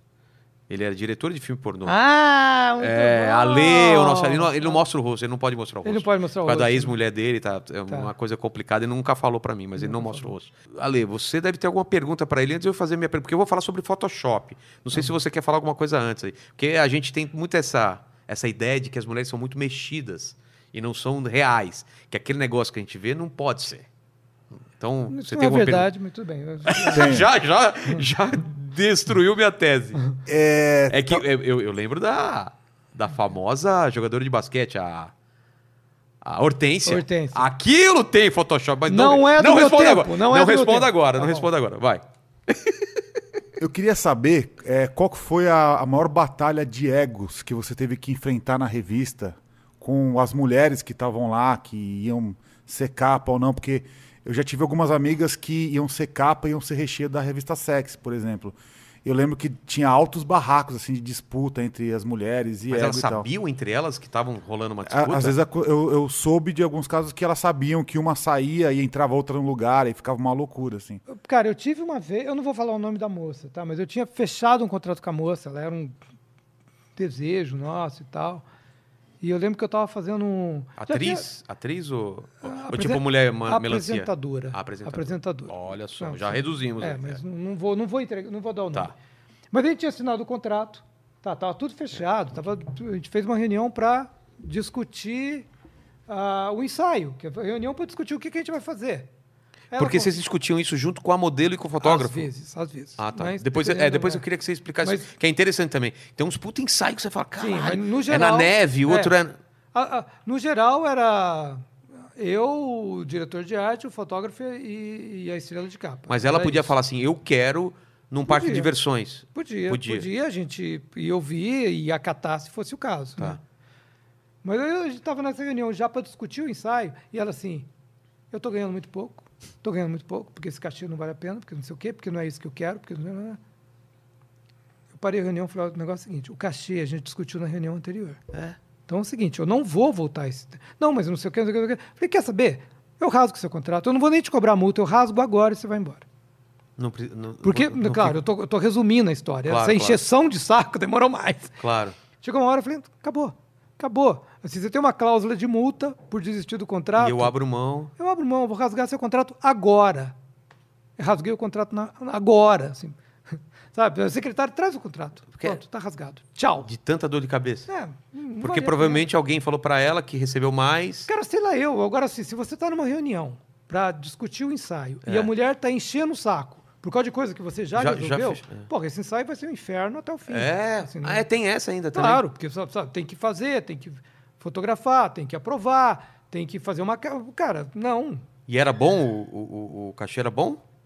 Ah, era um cachê legal, assim. Mas ela saiu depois? Ela acabou saindo ou não? Nunca mais saiu. Não, não saiu. Não saiu. Mas Nunca era mais saiu. mais de 400 pau?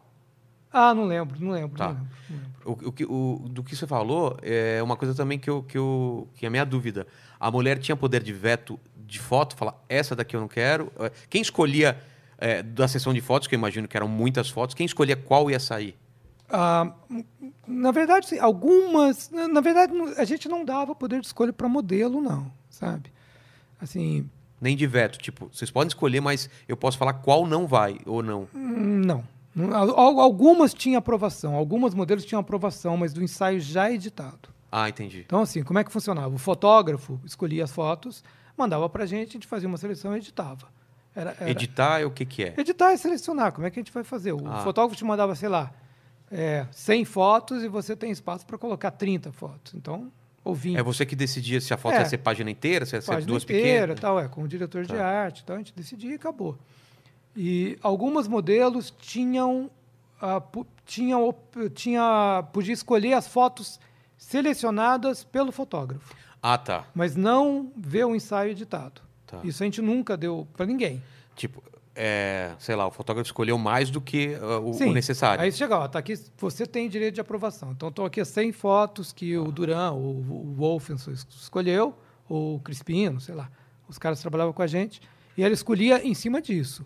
O que a gente ia editar depois, ela não via. Ah, tá. E nem tinha, não, não palpitava sobre capa. O que a gente falava A é, capa também era uma Não. coisa. a gente chegava e falava, olha, as opções de capa são essas aqui. A gente tem seis fotos aqui que podem eventualmente ser capa. A gente vai escolher depois. E qual que era o. o- não posso falar dos outros ed- eh, editores, mas qual que era a sua. O que, que você pensava quando eh, fazia uma capa? Era conversar com a historinha que estava sendo contada no ensaio ou não? A capa é totalmente diferente, ela tem que vender por si só. Porque, por exemplo, eu, eu não vou lembrar qual ensaio de, de quem era, mas se o ensaio era na neve, por exemplo, isso já tinha que estar na capa.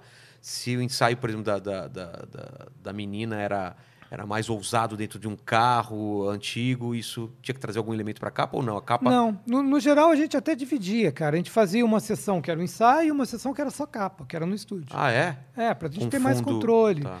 Raramente, assim, isso na minha época, tá?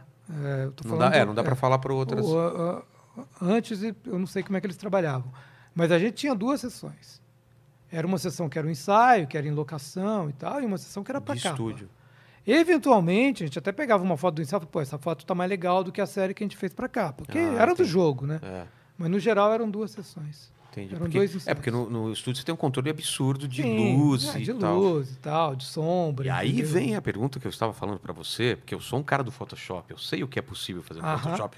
Eu, talvez, talvez eu tenha mexido em algumas fotos minhas para parecer mais novo, talvez. É talvez eu possível. tenha tirado algumas algumas gordurinhas em algumas fotos minhas, talvez. E eu sei que na, na, na Playboy, claro, tem mulher que você vê que já vem pronta, mas tem algumas que tem que tirar uma cicatriz, Não. é um Isso é lenda. É isso lenda? é lenda urbana. Isso é lenda urbana. Cara, isso é que nem a Conquista da Lua falsificada Ah, pelo é. Kubrick. Ah, Verdade! é. Ó, Vilela. Ah, a mulher não tem uns, uns defeitinhos lá, umas pintinhas? mas, mas isso é o seguinte, mas você não consegue fazer curvas porque fica Ah, não, falso. tá, tá, tá. Eu sei, mas Entendeu? tipo, ah, é, cicatriz Agora- de, de gravidez, tudo bem.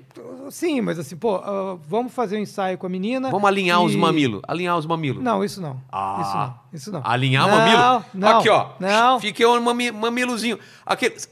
Você tá ligado? Aqueles mamilos que, cada tá um olhando um pra cá, um pra cá e tal. bem, isso Fica um, né, um pra cá. Aí tudo Sem tranquilo. problema. Tá. Né? O que, que era o mais normal, assim, tipo? Cara, o mais normal é, é o pele, seguinte, cor de é, pele. porra, a, a menina, a menina ficou nervosa por causa do ensaio, porque é óbvio, entendeu? Vai ficar Porra. pelada, tem uma equipe, a Claro. equipe era grande. É, o pessoal não assim. entende isso. Acha É, que é um então, fotógrafo e é, a mulher. não era Nossa, assim, é tanta né? gente que Era fica. assim, eu já participei desses. 10, 20 pessoas ali em volta É. e tal, e fazendo, porque a gente fazia vídeo, então assim, era uma produção. É.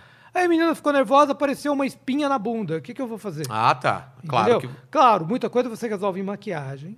Ah, é? Claro, maquiagem, tá? Você tem maquiador ali e tal. Muita coisa você resolve com luz.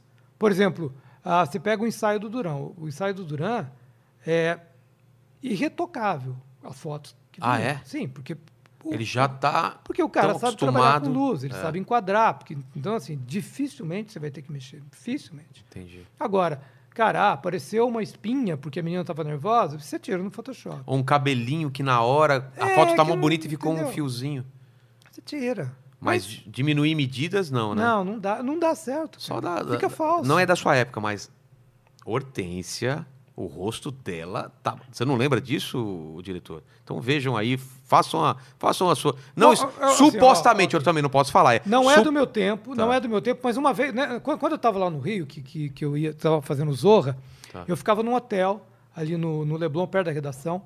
Eu estava lá tomando café para ir para a redação, de repente entra uma mulher de shortinho, que eu falei, cara, que mulher é essa? Era Hortência. E isso já Ah, era, isso já era depois. 2015. É que às vezes também a maquiagem É. dá uma transformada, Então, né? assim, eu não estava lá na época, não é do meu tempo, mas eu vi ao vivo ela entrando e sabe quando você para? É mesmo? Cara, era Hortência, Nossa. isso já era 2015, então não posso falar. E- Eu sei que saiu na Playboy, por exemplo, Mulher Sem Umbigo, não é do meu tempo, tá? Não é do meu tempo, não tem nada a ver com É, isso, já- tá? Mulher Mas Sem- saiu, Mulher Sem E, Umbigo. e bra- braço mais curto, né? Que não sei o que fizeram. É, deu uma- não- Cara, tem, tem uma página só dessas coisas, né? De, de coisas bizarras de retoque. Às vezes pega. Porque era muito comum, como eu já trabalhei com isso também, você juntar duas fotos, né? Ah, É. Por exemplo, faz uma sessão que a mulher tá assim, tá assim, vai mexendo e tal, e ficou perfeito uma coisa e. Ah, vou pegar o braço de outra foto que É, tá perfeito não- à mão. não dá mas, certo, mas, cara, pra dar merda isso, né? É, não dá Nossa. A gente sempre brincava assim, cara, não, não. Assim, Photoshop não faz operação plástica. É. Era, era- era o nosso É o mote lema? É. Era o lema, assim. Então não adianta, cara. Não adianta. Mas também, de um tempo pra cá, quer dizer, agora não, não porque não tem mais as revistas, né? Mas ficou dando mais valor para as fotos mais naturais, né? É, Menos é, posadas. Uma tendência. Uma tendência, A eu achei Trip- muito a legal Trip, isso. por exemplo, É, a Trip sempre era. entrou nessa. É, tinha várias outras revistas. Porque eu, como público, eu também achava legal as fotos mais naturais, que não É. pareciam tão. O brilho era perfeito, era, cara, tudo perfeitinho. Isso é legal. Sim, não, é mais legal, né? cara. Na verdade é o seguinte, quando começou a história da foto digital, apareceram um monte de fotógrafos assim que, que tinha essa, essa crueza, e isso era muito mais É. legal mesmo. Entendeu? A Playboy, nesse, a gente começou a fazer isso na Playboy quando a gente tava lá. Falou, cara, Ah, passou na sua mão essa é, fase. a gente falou, pô, vamos, vamos deixar a coisa mais natural. A nossa Playboy, ela era muito conceituada entre os colegas, porque na- na- eu não sei hoje, tá? Mas naquela época você tinha 30 edições internacionais. A nossa era Ah, entre os colegas do mundo. dos colegas do mundo. Ah. É, acho que era 30 edições internacionais. A nossa era a segunda mais vendida do mundo, atrás só da americana, né? Era, então a gente já era respeitado por isso, mas era muito respeitado pela estética também, cara. Eu lembro, do, a gente tinha uma convenção anual e os caras, porra, porque esse ensaio. porque- a gente tinha uma outra estética mesmo. É, a Playboy americana era muito. Eu não sei a palavra. Qual seria a palavra? Era muito. Artificial. talvez. Artificial, É. exatamente. Claro, pa- as mulheres com peitos enormes, bunda grande, tudo era. é, Mas era muito perfeito. mas tinha uma era coisa, padrão, cara, que era padrão. assim, Eles só fotografavam em estúdio, raramente Ah, um é, ensaio é. externo. Eles tinham um estúdio, Era né? Eles tinham... fundo- ou fundo preto, ou fundo É. la- eh, laranja, era aquelas coisas. Eles tinham uma. Eu, eu fui para lá quando eu entrei na Playboy. Eles tinham um prédio em Chicago enorme, enorme, que tinha estúdio, tinha galeria de arte. Ah, então, é?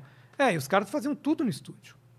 Então, assim, você tinha um estúdio e então por isso ficou artificial. E o, e o Hefner gostava, porque como ele era um editor das antigas, né, era um, um cara que foi genial, mas que naquela época já estava meio ultrapassado, porque a gente está falando de 2007. Ah, 2007 foi o ano que eu fui para lá, já estava um pouco ultrapassado. Ele gostava de mulher muito maquiada, ele gostava de de fundos muito coloridos. E isso atrapalhava um pouco a estética da revista americana. E ele era, assim, não é que ele. O Hefner metia a mão. Assim, não Ah, era, é? não Não era, era o não cara era- que criou a não. coisa e foi viver Ele tranquilo. não era decorativo, não. Na sua cara. mansão. Ele, ele metia a mão. Então, ele influía muito ali. E a Playboy americana muito nessa história, de fazer ensaio dentro de estúdio. tal. Eu acho que esse prédio de Chicago não existe mais. Acho que venderam. Quer dizer, a Playboy ela continua nos Estados Unidos, mas está muito pequena. Né? Ela continua a publicação? Continua, continua, mas eu acho que está Mudou saindo. muita coisa dela? A linha tá mais ou menos parecida? Cara, eles teve uma época que eles pararam de colocar nudez. Era só Assim, foto era sensual. Só, é, foto, foto sensual. Aí, agora voltaram a ter nudez, mas é outra revista. É, acho que sai oito vezes por Você- ano. Você nasceu onde mesmo? Eu sou de Minas Gerais. Minas Gerais. Então tem uma Cássio. piada ruim sobre isso. Fala. que que o fala ela ou não? Ela é muito ruim a piada. É, o que que o mineiro acha de nudez? Melhor nudez do que no nosso, né? Essa é ruim demais. Puta que pariu. Olha o cara que do, pariu. do Ale Vai ter adicional de insalubridade pra participar disso aqui, porra. que falou de nudez. Eu lembrei que eu pensei, pô, ele é de Minas mesmo. É. Mas, ó, Ah. é, Mas eu, eu queria só fazer um comentário antes aqui. Fala. eu acho que você vai, vai fazer uma pergunta que eu quero fazer para ele que não chegou ainda. Não, não é nem isso. É Você- Mas porque, você sabe que tá na minha cabeça, eu acho. Cara, o Virela tá falando com naturalidade da, da Playboy da Hortência, É. só que essa revista é de 1988. Sim, ela é não, mas eu vi antiga. muito tempo depois, cara. Cara, 88, Vilela. Cara, a galera que tá assistindo nem era nascida.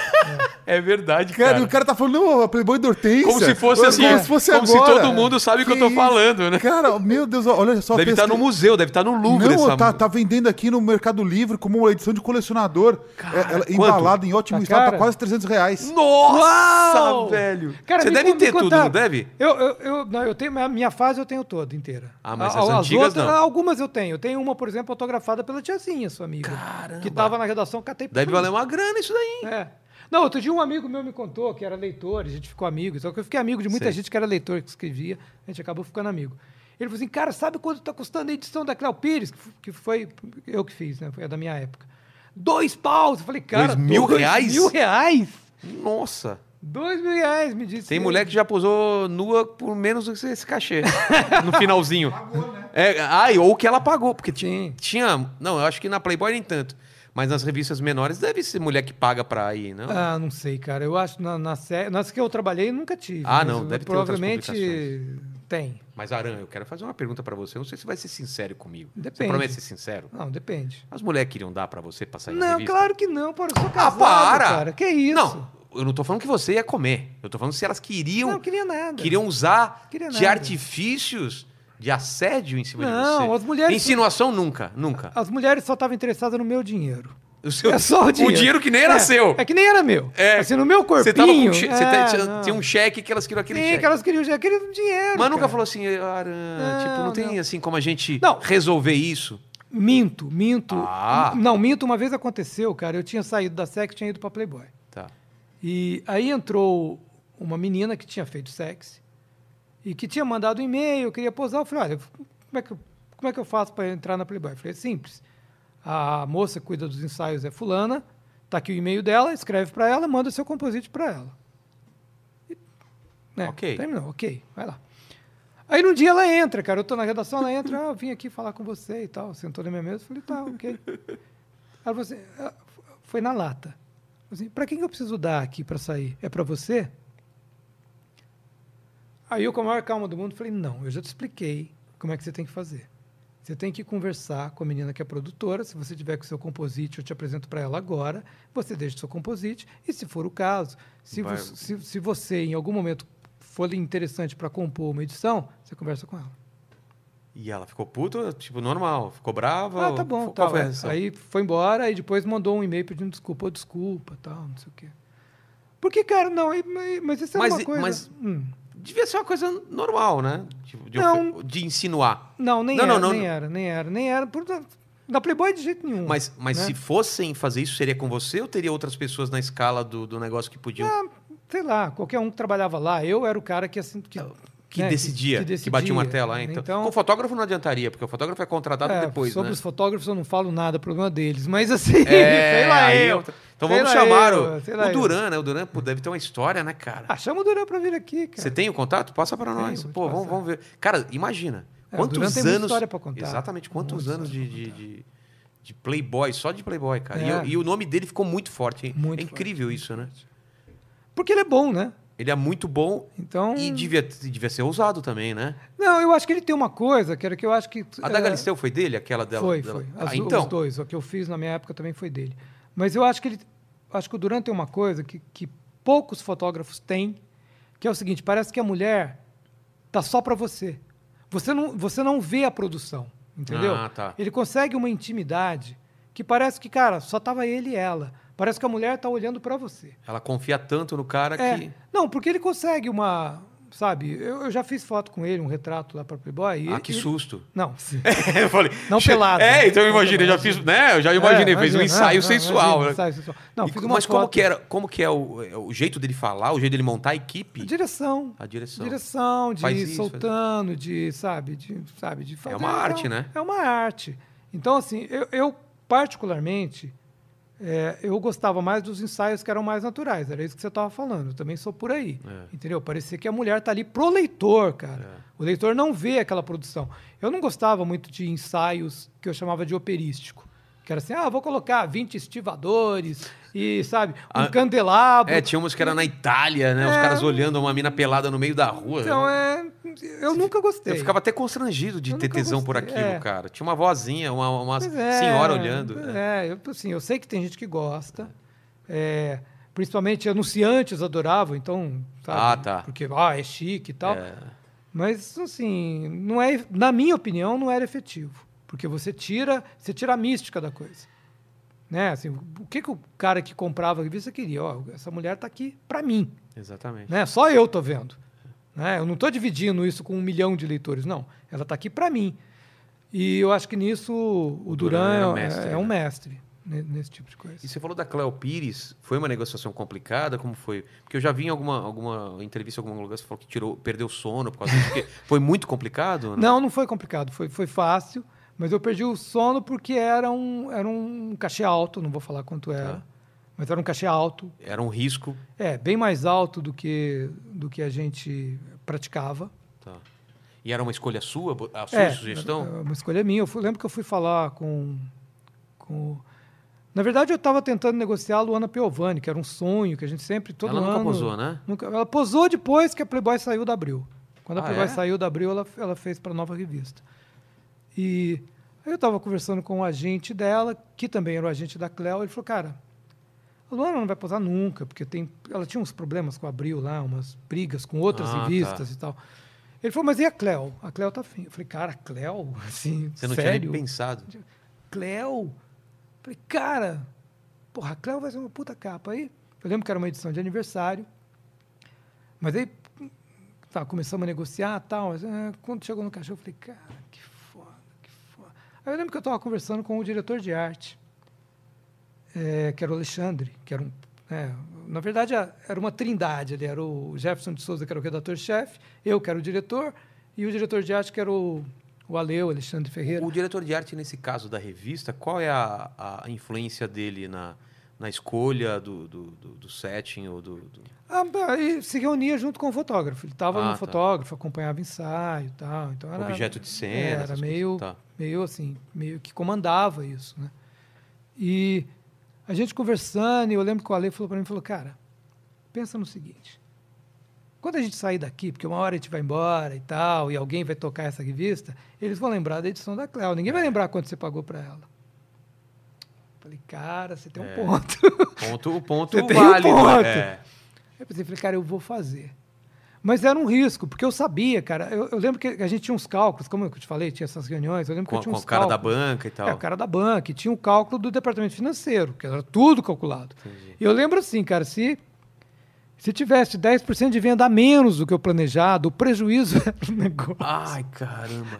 Aí eu olhava para aquilo e falava, cara, assim, se isso dá errado, O seu tava na reta total. não, a gente tá fudido, porque você tava no núcleo masculinas, que era É. Playboy, VIP, Men's Health. Assim, eu falei, cara, se der errado, a gente afunda o núcleo inteiro, não é a Playboy, porque não- ninguém vai conseguir. Mas esse valor é ela que chegou com o valor. É, a gente chegou numa negociação. Ah, tá. né? Foi, bem- foi é. lá e tal. É. Mas chegou um, um valor que era irredutível. Daquele não baixava mais. É, não, Porque imagino que você é, não, a sempre gente foi tentava... negociando Tá. e tal, até que chegou nunca, é esse. Mas eu falei, cara, vambora, vambora. E foi nessa edição. Mas essa, essa decisão você podia tomar mesmo com esse risco? Não, tomava, claro, com o apoio de meu chefe. Ah, tá, falou, tá. cara, eu vou bancar. Eu vou bancar. Vou bancar porque, sabe, aí, claro, né, quando você falava, eu vou bancar, eu vou fazer o ensaio, aí você tinha uma segunda etapa, que era chamar o pessoal do comercial e falar, Ah. o negócio é o seguinte, nós estamos fazendo uma loucura, vocês, por favor, enfiem anúncio nessa ah, porra, é. porque senão... Porque ó o nome também, é Cléo é, Pires, sim, vocês têm que... Cléo Pires e tal. E foram atrás? Foi, foi legal Foram atrás e aí anúncio? saiu com uma puta de uma edição. Assim, eu lembro Puta, que eu vou ver essa edição, acho que eu não tenho essa daí, Essa pô. edição que saiu 10 páginas de, de cartoon do Ziraldo, conto do Ah. Rubem Fonseca. Eu falei, tá bom, então a gente vai fazer Caralho, a foi edição. a revista, então. a revista. Porque era uma edição, edição de Era aniversário. uma edição de aniversário, tinha uma retrospectiva da Playboy, que era Playboy versus censura, contando toda a história da porque a Playboy foi começou a ser publicada no Brasil ainda era ditadura, em 78. né? Nossa. Então t- contava toda essa história. A gente fez uma puta de uma edição. Aí falou, bom, é isso, a gente vai fazer. E deu muito certo, cara. Gra- Deu muito certo. Cara, eu tava tenso já agora. Eu falei, Não, eu- deu e você me fala, e eu fui mandando embora depois. Não, deu muito certo. Assim, eu- eu- Vendeu, assim, o que era esperado Não, ou um pouco acima? Vendeu acima. Acima, vendeu putz. Eu lembro que a gente brincava que eu falava, cara, tá bom, eu- saiu um caminhão de dinheiro daqui, mas entrou dois. depois. É. Então, assim, sabe? Mas Deu é- certo. eu pesquisando aqui na internet, é, parece que o cachê da, dessa revista da, da Cleo vazou, né? O valor. Qual o valor que você tem aí? 1 milhão e 200 mil. Sim ou não? Não, Ah, não, então- Não, pela cara foi muito mais, né? não, não vou, não, não vou falar. É. É, a lei, Cara, o que ano que metaforando. foi? Que ano que foi? Isso. 2010 tá escrito aqui. É, parece. 2010 já era 2010, muita grana, né? É, 2010 é, É. possível. Eu achava que era 2012, mas tá certo. Minha, Você- minha memória não tá tão E boa. você tem essa edição assinada, é, autografada por ela? Eu não sei se eu tenho autografado, eu, talvez eu tenha. E, não e- e- é que eu não tenho essa edição. Como, como foi? Como, você lembra como foi a, é, é, a produção dela? Onde foi a? Eu lembro que a gente, a gente fez dois ensaios. Porque a gente queria fazer uma viagem internacional e a Cléo não podia, que ela estava fazendo novela. Ah, era de vocês essa ideia e ela não, não queria? É, a gente queria. Ah, vamos fazer uma viagem internacional. Eu não lembro qual era a locação. E ela falou: Eu não posso, que eu estou fazendo novela. Putz, você não lembra? Mas era, era Europa ou, ou- Não lembro, cara. Não, Tá. não lembro. Mas ela não podia viajar. Eu falei, tá bom, então vamos fazer dois ensaios. A gente faz um ensaio com o Bob Wolfson e faz um ensaio com o Jacques Decker. Que aí o Bob Wolfson era um cara também de cores, É. sabia trabalhar com cores muito Então, foda, assim, né? aí fizemos dois ensaios. Então a revista começava. é, começava a revista, Mas e a- e a matéria, locação? Entrava o primeiro ensaio. Foi tudo, foi tudo feito no Rio. Tudo no Rio? Um a gente fez num morro lá em Santa Teresa e o outro numa cobertura, uma cobertura fantástica ali em Copacabana, que era uma cobertura absurda, cara, absurda. Eu lembro que eu tava brincando. Eu lembro que eu tava na cobertura que eu fui, eu Mas fui de frente para pro mar ou De não? frente pro mar. Caramba. cobertura absurda, assim, quatro andares, um negócio absurdo. Nossa. E foi a locação. Eu lembro que tava lá a moça que tinha conseguido, que tinha alugado pra gente, né? E tava conversando com ela no ensaio, aquelas coisas que você fica conversando. Eu falei assim, pô, essa cobertura é fantástica. Ela falou, tá à venda, tá afins? Quanto? Falei, quanto? 60 milhões. Falei, Ai, puta que 60 milhões? Eu falei, não. Ah, pô, por causa de. Pouquinha coisa, não deu Eu pra quero comprar. duas. É, quero duas. É, embrulha duas. Eu Você vou levar, imagina uma o- vou levar pra viagem. Então, eu sou, eu sou o tipo de pobre que fico pensando, imagina o condomínio desse negócio. É foda, né, cara? Mas, é, mas era curioso, porque era assim, era uma puta num prédio muito fodido. O cara comprou, era um prédio fodido ali e tal, e o cara comprou os quatro andares e transformou Ah, ele numa transformou puta numa- cobertura, fez uma puta reforma, mas o prédio não era tão legal. O que talvez fosse bom, né? Porque também Ah. É. ninguém vai ficar de olho Exatamente. Mas Cara, quero ver essas fotos. vi, Vocês comentem aí, no, coloquem nos comentários. É, aí. quem lembra já tem algum tempo. É. né? E, e, e você lembra de alguma, alguma, alguma locação muito maluca assim que, que vocês fizeram, as fotos? Cara, não, não lembro assim, não lembro. Até lembro porque a que- locação também não vende muito, né? Não. Eu lembro que quando a gente fez a, a, a Adriana Galisteu pela segunda vez, a gente fez em Positano, na Itália. É, mas não era nada, assim, era só um cenário e tal. Mas essa viagem era tudo patrocinado ou era tudo grana? Não, era tudo nosso, não tinha. Cara. Abril era muito rígida nisso, né? Ah, cara? é? De não Quando trocar. é, assim, olha, não, não tem favor, paga tudo. Caramba. O Dr. Roberto era, o Dr. Roberto Tivita era muito rígido nessa história, assim, de misturar o que se chamava de igreja e Estado, né? É. Que era assim, comercial não se mete no editorial, editorial não se mete no comercial. Um faz, o Faz outro- sentido, é. né? Ele era muito rígido nisso. Abril era muito rígida nisso. Pelo menos ah, enquanto eu estava lá, pois não sei. E, e você conseguiu, nesse tempo que você ficou na Playboy. Quer- tem mais alguma pergunta sobre isso? É, nesse tempo que você ficou na Playboy, você conseguiu ver essa mudança que a gente falou da internet, que ela foi quebrando esse, esse mecanismo de venda e, e da- o cara tinha de graça na internet e tal.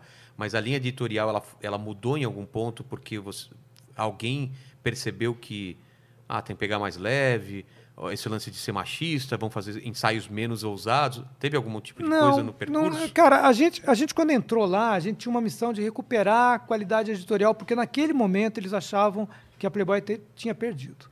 Então a nossa missão era essa, Perdido por- nos ensaios, É, nas- Não, per- em tudo. Em tudo? Em tudo, não é mais, marca. é a marca, tal. Então a nossa missão era essa. Então vamos melhorar, a gente tinha que melhorar tudo. Melhorar a qualidade dos ensaios, melhorar a qualidade das entrevistas, das matérias, do texto, Ilustração, tudo. ilustração, tudo. Então, essa era a nossa missão. É, quem, os leitores reclamavam muito, que assim, ah, o ensaio não tem ousadia, tal, mas não era para ter mesmo. Isso É, E Playboy nunca foi. é, nunca foi, não era é. para ser. Quando a gente passava da conta, a gente ia para a salinha do Dr. Roberto Tive. Então, eu fui Ah, é? duas vezes. Assim, que era, ele era muito elegante, né? Claro, mas, claro. mas era sempre assim. Ó, Essa isso. foto aqui. Porque ele só via depois, ele não tava no Não, processo, né? E aí, assim, depois eu Mas levava. o que aqui? Tipo, perna aberta ou de É, costa, essas é, coisas? coisa né? muito ousada. E, a- e- e todo mundo tinha topado e. É, sim, aí batia de vez em quando. Geralmente era edição de janeiro, porque o Dr. Roberto trabalhava muito, não tinha tempo de ver revista. Chegava em dezembro, ele estava de férias, É. Ah, aí ele via. de- Então, geralmente, quando eu voltava das férias de final de ano, eu tinha um pepino. Chamar na salinha. É, chegava lá, voltava das férias coletivas, ah, doutor Roberto, chegava lá, ó, vamos. Mas era extremamente elegante, muito na- nada, entendeu? Sempre tive uma relação muito boa com ele, mas é, ó, É, e era uma, uma foto em específico ou era ensaio inteiro? era uma foto em específico. Aí chegou, depois da segunda vez, eu falei, cara, parou. Parou. É, daqui, É, desse ponto não vai mais pra frente. A gente não vai levar a chamada na chincha É. do do- Parou, Porque né? não era o cara? fotógrafo que levava, É. era você, né? Então, aí o, e os, os leitores reclamavam, ah, é porque tem sombra. Essa é a Playboy finito. É. isso que a gente vai fazer e acabou. Entendeu? A Playboy nunca foi isso, não vai virar e acabou. Em algum momento, sei lá, te- teve algum momento que ela foi isso, mas foi antes da minha época. É, talvez né? pra concorrer um pouco, devia estar perdendo terreno pra outras e quis É, ousar um pouco mais. Não né? era isso, né, cara? Até porque é Mas seguinte, a, a americana é mais ousada, né? não, não é? era não, não era não. Não era não. Ah, não, tô confundindo com a outra concorrente dela. É, não, você Tem tinha uma que é bem a Penthouse era mais. Não, a Penthouse e a Hustler. É, a Hustler é, é mais Larry, Flint que morreu ontem, aliás. Sério? O editor. É, Caramba. acho que foi ontem. Foi ontem? É, o Larry Flint morreu. A Hustler era um lixão. Porcaria. É, era bem ousado. A Penthouse também era mais ousada. Mas a Penthouse tinha uma coisa que era o seguinte, cara. Ela era mais ousada, mas o editor dela era o Bob Guccione, que era artista plástico. Então o cara tinha uma Conceito. plasticidade, Ah, um tá. conceito. Ele tinha umas coisas assim que deixava a revista, apesar de mais ousada, também muito mais chique. Então, Entendi. é, David Hamilton era fotógrafo tal. Ele tinha umas coisas. David Hamilton, não, né? Estou falando bosta. Acho que é David Hamilton. Então ele, ele tinha uns fotógrafos, ele tinha ilustradores muito bons e tal. Então ela tinha um certo glamour, mas era mais ousada. A Hustler não, a Hustler É. era, Era qualquer nota. vale tudo. É, era várzea. É. E, e dessas três, a Playboy sempre teve no topo de vendas Sempre e teve no topo, cara. Depois eu, eu, eu sei que é o seguinte, na, nos últimos anos, lá, eu lembro que a, a Maxim, que era aquela revista inglesa que eu falei, tinha entrado nos Estados Unidos e estava crescendo assustadoramente. Mas o fato é que as revistas masculinas foram muito afetadas, né? todas elas, né? Assim, a Playboy acabou no Brasil. é, tal. Mas, mas a gente está falando, dá a impressão que a gente está falando que só aconteceu isso com as revistas masculinas, mas de um modo geral, todo o mercado de venda de revista reduziu, né? Porque eu É, sou da época que eu ia para a banca comprar revista em quadrinho e revista. É. Super interessante e tal.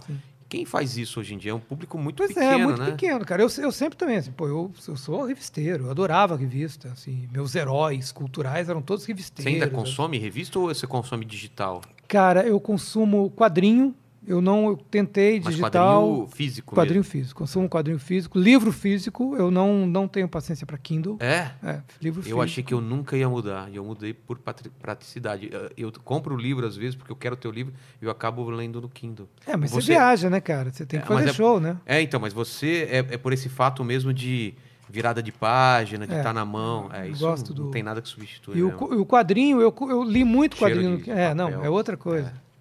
E eu li muito quadrinho no Kindle, mas eu acho que ele não.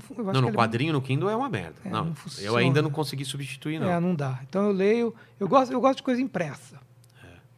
Agora, assim, sim, você tem razão, tu- tudo caiu. Mas no Brasil é uma catástrofe. Tá pior ainda do que Tá no do pior, porque ho- hoje, por exemplo, eu até coloquei no Twitter, tem um jornal inglês que chama Private Eye. Private Eye é um jornal de humor, que é tipo Pasquim inglês. Tá. É um jornal feito em papel jornal, semanal, né? E ele existe desde 61, cara. Foi fundado em 61. E hoje eu vi um Twitter dos caras falando isso. Falou, cara, a edição tal, nós chegamos em 200 mil exemplares semanais, o que faz da gente o- a maior publicação semanal da Inglaterra. Aí eu até coloquei, falei, ó, assim, cai no mundo inteiro, mas o apocalipse zumbi é só aqui. É. Não é assim, lá fora. Assim, pô, eu, eu- tive. Antes da pandemia, eu fiz uma viagem, tem um grande amigo meu que mora na, na Escócia. Né? Então, sempre que eu posso, sempre que sobe uma grana tal, a gente vai lá visitar o cara. E dessa vez a gente foi, foi para Londres, ele saiu da, da- de Glasgow, que ele mora, e foi encontrar a gente em Londres. A gente alugou um Airbnb lá. E, pá, é claro, aí que eu, tá, tal, eu, vou, eu preciso ir numa banca. Cara, naquela semana que eu tava lá, tinha três revistas sendo lançadas. Revistas de papel. É, não, mas você vê lá fora mesmo a galera andando com revista, lendo no É. metrô e tal. E aqui é cada vez menos, é só celular, Ah, só aqui celular. é só celular. Aqui acabou. Primeiro que eu acho que. Aí, aí tem uma coisa que era o seguinte: abriu era um monopólio, o mercado era abriu, né? Então, quando abriu. Problema de distribuição pra caramba, é, né? problema de distribuição, era uma distribuidora. Então, assim, quando. É, você tinha a Dinap e a Quinaglia, né? É, mas depois a Dinap comprou a Knight. né? Exatamente. Aí isso é ruim pra caramba. Então, assim, eu, eu fiz. é, eu fiz umas contas aí, depois eu queria fazer, quando eu comecei meu site de humor, o República dos Bananas, a ideia era levar ele para uma publicação regular, tipo o Private Eye. Tá. cara, eu fiz conta pra caralho, sabe? Tentando montar modelo de negócio, mas assim, não dá. A logística te mata.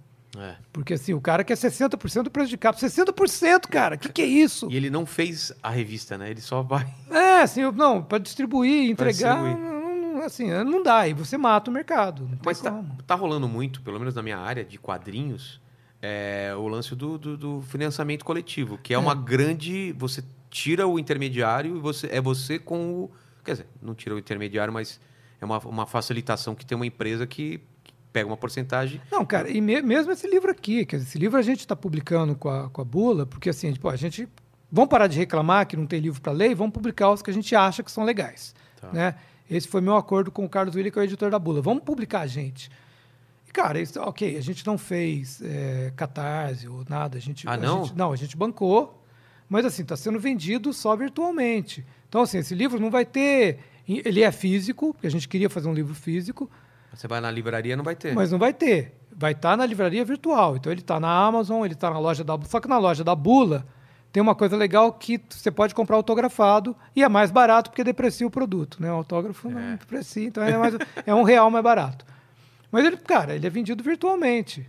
Com uma coisa que há um tempo atrás você não tinha como fazer. Agora mas dá mas o lance do, do financiamento coletivo é uma, uma mão na roda Sim, também, né? uma mão na roda. A gente pensou, a gente pensou, mas a gente achou que. A gente, a gente na verdade, está tá lançando uma editora. né? Não é só um livro, mas é uma editora. Então a gente queria Então fazer vou fazer, de uma verdade. consulto, fazer. vou fazer uma consultoria com- contigo, por exemplo. Eu tô com um livro para lançar de ficção, ficção Uhum. científica, meio fantasia. O que, que, que, que você acha? Eu lanço por conta ou eu, eu faço através de uma editora? Porque é uma decisão. É, são, é. são duas coisas totalmente diferentes, né? É, totalmente diferente. Cara, Quando você tem um público, já fica mais Então, fácil, né? é, eu acho que fica mais fácil. É, mas eu vou te pedir um mês para te responder isso. Tá bom. Porque daqui a um mês eu vou saber o que aconteceu com esse livro. Ah, entendi, entendi. Porque os- todos os meus outros livros também eles foram lan- lançados por grandes editoras. Sempre, você nunca lançou por conta. Não, nunca. Esse é o primeiro livro. Tá. Então daqui a um mês eu acho que a gente vai ter uma ideia. Uma ideia de como. de como é que foi isso. É, eu acho assim, a vantagem que tem é você faz o livro do jeito que você quiser. Não, não que eu, te- eu nunca tive problema com editora, tá? Pelo contrário, sempre fiz o que eu queria também. É. Mas, né, É, na verdade, eles estão para te ajudar. Eles- As, É, o não, eles vão falar é. é, alguma coisa de ortografia, é de não sei É, o quê, dá uma. não, um é. Nu- Nunca tive. O cara fala, ah, não vou. Não, Muda tudo. É, né? não, nunca tive isso. Nenhum, com nenhum editor. Meus editores sempre foram muito legais comigo. Mas o que a gente queria fazer, ó, cara, vamos fazer uma experiência, vamos ver se a gente consegue publicar um livro, a gente anota aqui quanto a gente gastou nisso, isso aí, e vamos vender e vamos ver o que acontece. Então, a gente está testando. Mas, por exemplo, esse livro, o cara que está assistindo agora, ele, ele vai lá no site da, da Bula e compra direto? É, é, o site é revistabula.minhalojanoWall.com.br. A gente coloca na, na descrição É, por também, favor. A gente coloca lá. Pode. Porque tá na Amazon também, mas quem for na- no site da Bula, que é a nossa loja, pode comprar autografado. Ah, bem melhor. Tem autógrafo, Claro, então, assim. claro. Vale alguma coisa? Não sei. não, mas não vou, então. O meu tá, ah, o meu O tá autografado, claro, cara. Pô. Que deslize, eu nem li aqui. É, tá vendo? É você. Esse é o livro mais inútil que você já viu. Ele não ensina a subir na vida e nem como mudar o mundo, só serve pra rir. E quer mais do que isso, cara? Então, mais do eu que te isso. falei que ele era inútil, que era Não, o se presente mais inútil Eu vou que te falar, se você trazer. fizer uma pessoa rir hoje em dia, do jeito que o mundo tá chato e tá todo mundo só reclamando de tudo, já é grande coisa. Eu Isso me leva, Hum. Aran, às três perguntas finais do programa que eu sempre faço aqui para as pessoas. Então, partindo do pressuposto, podemos dizer que você, depois de ter passado tudo isso na sua vida, você está num momento que Sim. pode dizer que você está no auge da O- sua carreira. auge Exatamente. Mas olhando para trás, Aran, você lembra do- de algum momento mais difícil da sua carreira ou da vida, cara? Cara, eu lembro, eu fiquei pensando nisso. Eu sabia que essa, que essa pergunta ia vir. É. Eu fiquei pensando. Quando eu entrei na Abril, que eu falei que, que, que eu fui trabalhar na Contigo, eu fazia uma coisa que era o seguinte: eu tinha que fazer atendimento ao leitor. Porque a ideia da Abril é o seguinte: quem está entrando tem que conhecer o leitor, porque o leitor paga o nosso salário. Tá. Então, botam um em cada revista e esse cara tem que atender o leitor. O que, que era atender o leitor naquela época? Não existia internet, existia um negócio chamado carta. As pessoas não sabem o que é, né? Nossa, você pegou a pessoa essa escrevia época de- carta, né? Botava no envelope, mandava para a revista. Também existia um negócio que também ninguém lembra, que chamava Menudo. Ah, Menudo. Menudo Claro. era o K-pop daquele tempo. Nossa, né? era uma febre, minha- minha irmã era Porto e que... E eu, a, a Contigo dava muito a matéria do Menudo, e as meninas mandavam carta, cara, mas era... Todo dia eu chegava de manhã, tinha uma montanha de carta, e eu tinha que responder, pra cara. eles. É, Achando que eles iam é, ler? É. Ou, pe- ou pedindo matéria. Ou era Ah, uma tá. carta, ó, Rick, eu te amo, tal, porque, porque tinha muita. Ou pedindo matéria, quero um pôster, quero Carta perfumada, cheia de É, coraçãozinho. E eu tinha que responder. Uma montanha assim. Você tá brincando. Sabe? Então, você tinha uma carta que, que você tinha que criar, uma carta meio padrão, mas você tinha que abrir uma por Mas uma. você assinava seu nome ou assinava? Não, não. É, Não, assinava, assinava. Lembro que assinava, assim. Caramba. Você respondia em nome da revista. Uma senhora hoje deve ter uma carta sua, né? Cara, ela foi e- fã do, do E assim, como você tinha um pacote desse tamanho, eu não dava conta, cara. Não dava conta. Eu, lembro, eu posso contar, porque isso já e você faz escrevia à mão mesmo. Não, escrevia era computador e tal, Ah, mas tá. assim, você tinha que abrir uma por uma e fazer uma resposta, colocar. Era um, Tá. Tinha um trabalho. E eu, lembro, eu posso contar porque faz muito tempo, né? Eu lembro que eu, eu tinha um fotógrafo que era o Luizinho Coruja, que, que, era, que era meu parceiro, foi meu parceiro de, de reportagem depois. E, e ele chegava lá, falava assim, cara, vou dar um jeito nisso. Pegava um monte de cartas e jogava. Ninguém Só- viu isso Não, daqui. ninguém vai ver, Ah, então. você acha que, pô? Ah, agora eu posso contar. E a mesma menina deve ter mandado cinco cartas. Ela não vai Sim, perceber. tinha um também. monte. Eu acho que esse foi o pior momento. Porque daí, porque eu queria, obviamente, eu estava respondendo carta e eu queria virar um jornalista de Claro, verdade. né? aquilo era uma, uma- Então, um empecilho. Pois é, eu, eu dobrava, porque eu cheguei, cheguei pro, re- pro, pro diretor de redação e falei, pô, eu quero fazer matéria, eu sou jornalista. Ele falou, não, então tem o seguinte: tem o Luizinho Coruja, que era esse cara, ele saía de noite fazendo foto. Na- nos lugares badalados, São. Paulo, pegando celebridade, porque não existia Instagram também. né? É. Mas uh, nem sempre o Luizinho trazia informação sobre os caras. Então você vai sair com ele. Aí eu dobrava, cara. Eu ficava respondendo carta até sete da noite, saía e trabalhava até três da manhã. Caramba. Foi. Esse foi o momento mais complicado da carreira. Eu acho, eu acho que É, foi o pior. Imagino que sim, Acho que respondendo pior. carta do menudo. A segunda pergunta Aran, é, é mais, mais complicada, porque você é um cara novo ainda. Eu vi, eu Mais tava ou menos. tentando, eu tava tentando ver com quem que você parecia. Você é uma versão do Moacir Franco mais novo. Já te Puta falaram isso? pariu. Já te falaram Não. isso? Não parece. Ó, o diretor tá concordando. Tá concordando. Eu falei, cara, é uma versão do Moacir Franco muito mais novo, muito mais novo. Mas não é essa a minha pergunta. Ah. Minha pergunta é que todos, todos vamos morrer um dia, não sabemos como e não sabemos se a gente vai ter a chance de deixar nossas últimas palavras. Eu tô te dando essa chance. Você Pra quer as quem- últimas palavras ou o epitáfio? Porque eu tenho os dois. Tem os dois? Então Tem. vamos para últimas palavras primeiro. Últimas palavras é assim, cara. Quando eu estiver no leito de morte, eu vou falar assim. Vou reunir todo mundo, a família, e falar assim. Eu preciso contar uma última coisa. Tem um tesouro enterrado. Cara, que maravilha. É que agora não É dá mais bom, pra usar né? essa porque tá aqui no vídeo, mas é, É. maravilhoso isso. Maravilhoso. Eu quero ver os caras fazendo buraco pra todo quanto é lado. Não, ainda começa e fala assim: pega, sai aqui do hospital e você vira Você vai, direita. vira direita, pá. Muito bom, né, cara? Muito bom, muito bom. Agora que tem Covid aí, então se alguém quiser uma É, dica, já, já tem uma dica aí. já tem uma E dica. agora o epitáfio. Então, o Epitáfio, o meu primeiro livro chamava O Livro dos Epitáfios. Aqui jaz o Livro dos Epitáfios, que eu fiz em parceria com o Castelo. E lá a gente fazia o nosso epitáfio. Mas era de, de pessoas conhecidas ou não? Tinha de gente conhecida e, e de sugestão por profissão. Você tinha alguma, algum de algum conhecido que você lembra? Assim? Ah, não vou lembrar. é cara. difícil. Né? Não vou lembrar. Esse livro faz séculos. Tá, mas, Mas o meu eu lembro. qual que é? Que era assim: Enfim, espirituoso. Não deixa de ser. Um livro de humor. Muito né? bom, muito bom. Enfim, espirituoso. Até para colocar na lápide, né? É. Ficar legal. E a terceira é uma pergunta para mim, Ana. Tem uma dúvida de teoria de conspiração, qualquer coisa que não foi respondida, que eu te ajudo, eu vou tentar responder. É, Tá bom. Você acha que tem alienígenas visitando a gente? Na Terra? O Ale é um alienígena. Ah, Muito obrigado, jeito. Aran, que papo Valeu, bacana. Obrigado bom, mesmo. Você que tá aí, se inscreve, entra aqui, compra o livro e dá like, tá bom? Até mais. Valeu, gente. Valeu. Valeu.